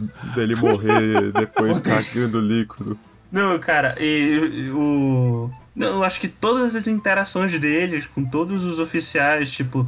o- o- Vai vendo que, se tu reparar, eles, eles começam com um alto oficial e depois eles vão subindo no- na escala de interação. Eles pegam, tipo, um cara lá que assumiu porque o cara morreu, e depois um, ofici um, um oficial menor. É, no final é segundo em comando. É, e eu, eu, eu gosto muito da- da- das interações dele com esses personagens. É, pra mim, é, a atuação do filme tá nisso aí. Tipo, não é um filme dramalhão focado na ação. Tipo, história de casamento, que nem a Luísa falou, é filme de DR. Então, depende do, dos- O filme é aquilo ali, não tem outra coisa. Olha, eu gostei do 1917, porque primeiro. Ai, desculpa ter interrompido, Caio, mas assim, a gente vê Pode pouca interromper. coisa sobre- sobre, sobre a Primeira Guerra Mundial daquele Sim. nível, né? A gente pegou. Porque assim, essa guerra foi muito extensa. Então, em 1917, a gente pegou um pedaço da guerra e a gente pôde ver é, o, como, a- como a- aquela região estava sofrendo com a guerra. Então a gente vê muito prédio bombardeado, vê pessoas, né, é, tentando sobreviver no meio daquele caos. Então, assim, era muito mais sobre pessoas em si, sobre as consequências da guerra, do que sobre a guerra. Então, eu, eu achei assim. diferente de muita coisa que a gente já tinha visto em filme de guerra. Eu achei muito bom. Prefiro o Cavalo de Gava. Ah, lá vai, lá vai. Mas eu prefiro realmente é o jogo Valiant Hearts. É, mas esse jogo também. Ô, gente, agora, só antes de terminar, eu tenho uma reclamação aqui. Eu não sei se vocês também acham isso, mas eu. Talvez. Se, se fosse esse fosse o último filme do Coringa, acho que seria bom que aparecesse Coringa, porque todo filme do Coringa os caras falam: ator do Coringa está maluco no set, ator do Coringa está fazendo não sei o que, ator do Coringa está fazendo maluquices, ator do Coringa está assustando pessoas. Mano, que marketing bosta. Eu acho chato também. Sim, demais. O problema não é marketing quando o Gerard Leto tá mandando o rato morto pelo correio pra par romântico dele. Não, e o cara é doente realmente. Ah, isso aí é. Ah, é muito. É muito. Gente, aquele Coringa, pelo amor de Deus. Pegaram o Coringa e colocaram um gangster. Assim, É de o. megela. Eu, eu, eu achei meio fraquinho. Como é que é o- aquele, aquele MC aqui brasileiro que é igualzinho? Total. MC Guimê de cu- É MC Guimê? MC Joker, MC, jo... MC Joker. Não, gente. MC É, o Coringa. Triste. E- MC Guimê. MC Igualzinho, cara. Coronga. Ai, caramba. E o filme que podia estar no lugar do Ford vs Ferrari, que seria muito melhor, Turma da Mônica Laços. Não sei se merecia. Muito né, velho? melhor. Muito melhor. Mas agora, falando sério, o filme que poderia estar no lugar é o Midsommar. Porque, porque assim. Que Esse filme não ia ter lobby Nossa, nenhum. Que filme bosta do caramba. Não, Não, não vai, gostei não vai. desse filme, não. Gostei não. Filme Ah, bosta, não. filme bosta. Que filme bosta. Filme do Pedro de, de véi se jogando de, de, de, de morro. Que filme bosta. Não, não, não. Bosta, é, é bosta. Acabou, acabou, acabou o episódio. Acabou. Ah, não, gente, por favor. Midsommar é muito bom. Eu preferia ter assistido o filme do Pelé. É. Total, gente. Preferia. É, qual que é o melhor filme pra vocês? Tipo, de todos os, os filmes aqui. Cara, se fosse pra pegar um da lista, é, é difícil, é difícil. Mas eu não sei, talvez o irlandês, cara. Eu adorei esse filme. Foi uma volta assim do. Ego, irlandês? Porque, cara, um dos meus filmes favoritos é o Poderoso Chefão, né? E, cara, ele tem a mesmíssima vibe, cara. É uma delícia de assistir. Eu adorei ele. Beleza, então o irlandês aí, pro Gaspa. É. Luísa? Olha, o melhor pra mim de todos. Difícil demais, né? Mas eu vou ficar com Parasita mesmo. É, eu acho que o meu, tipo, se for pra escolher um que já ganhou, ou que ganhou realmente a premiação, eu acho que eu vou ficar com Parasita também. Agora, se for pra escolher um favorito, favorito, tipo, de todos os que tão, foram indicados. O- eu realmente gosto muito do 1917, poderia ser ele, mas eu vou ficar com o Mad Max, Estrada da Fúria. Eu acho que esse filme foi injustiçado. Aí, em segundinho meu aí, coloca o Birdman, que é um filme foda pra caralho. Acabou de perder primeiro também. Ah, Olha, ainda bem que eu não convivo, viu? Só gravo de vez em quando. Mas vai, Rafael, qual é o teu filme? Dos campeões, eu, ia- eu acho que eu fico mesmo com o Parasita. De todos, eu acho que eu ia acabar ficando com o Grande Aposta, porque é o filme da minha produção. Eu pensei que tu ia falar o Jojo Rabbit, de tanto que tu fala desse filme.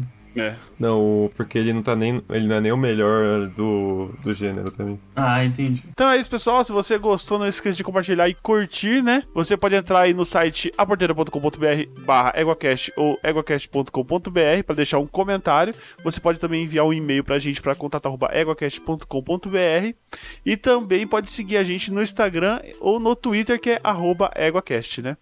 E também não esqueça, se você quiser nos ajudar, você pode entrar em picpay.me barra EguaCast ou entrar no PicPay e procurar por EguaCast. Exatamente, agora é hora de vender os, os, os peixes dos nossos convidados. Luiz, onde é que as pessoas te encontram né, na, na internet? É, você me encontra falando mal de Thor Ragnarok no Twitter.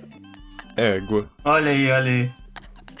Pior filme da Marvel. Você me encontra no Twitter, Luísa Lima. Não reclama que tem mais. Se reclamar, tem cinco. Pois é, é foda, posso nem reclamar. Está merda de filme. Mas vamos lá, é Luísa Lima no Twitter, Luísa Lima no Instagram, porque já tinha Luísa Lima. E é isso. Tô por lá falando de comidinhas, da minha cachorra e reclamando da vida. Curtam lá, Mel. Mel merece Curto a é muito amor. Mel. Inclusive, ela tá aqui com cara feia pra mim, que eu não fui passear com ela agora à noite, porque eu tava Oh, gravando esse podcast, tadinha. viu, gente? Mel, Eu desculpa. acho que tinha que ir de madrugada, então.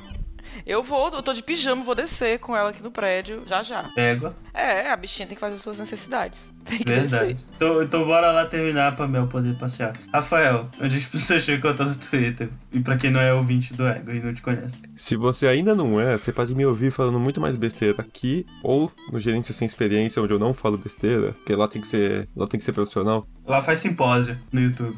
Lá é. A menos quando a gente é convidado. É. Ah não, aí extrapola. Mas podem achar o meu Twitter, o R underline Tellerman, pra falar de qualquer besteira do mundo. Vocês podem achar o nosso podcast, o Gerência Sem Experiência, onde a gente traz para o grande público o mundo da administração de empresa, esse mundo que é lindo, onde é possível ah, é, você ouvir sobre temas como finanças, como logística, Universidade de Monstros, Monstro S.A., outros filmes e muito mais outros assuntos que a gente vai trazendo ao público que tem a ver com o trabalho de administração tem a ver com a faculdade numa linguagem descontraída. Então é isso, né, pessoal? Comentem teu filme favorito, o filme que vocês acham que, va- que é bom, se vocês acham algum filme que a gente gosta ruim e que filme faltou nessas listas. E duas coisas pra vocês lembrarem. A primeira é de deixar uma curtida lá pra Mel. E a segunda é que Pudman é um bom filme. Uma boa noite pra vocês. Tá tão dormindo que já tá assim. Né? Ai, meu Deus. Eu- Eu tô tão com tanto sono que eu não tenho nem forças pra contradizer essa calúnia aí de Birdman. Como o filme fala, é bom ser ignorante. É, vou deixar pra lá mesmo. Hum, gosto aí desse filme aí, véi. Esse filme é. Esse filme, véi. Ai, ai.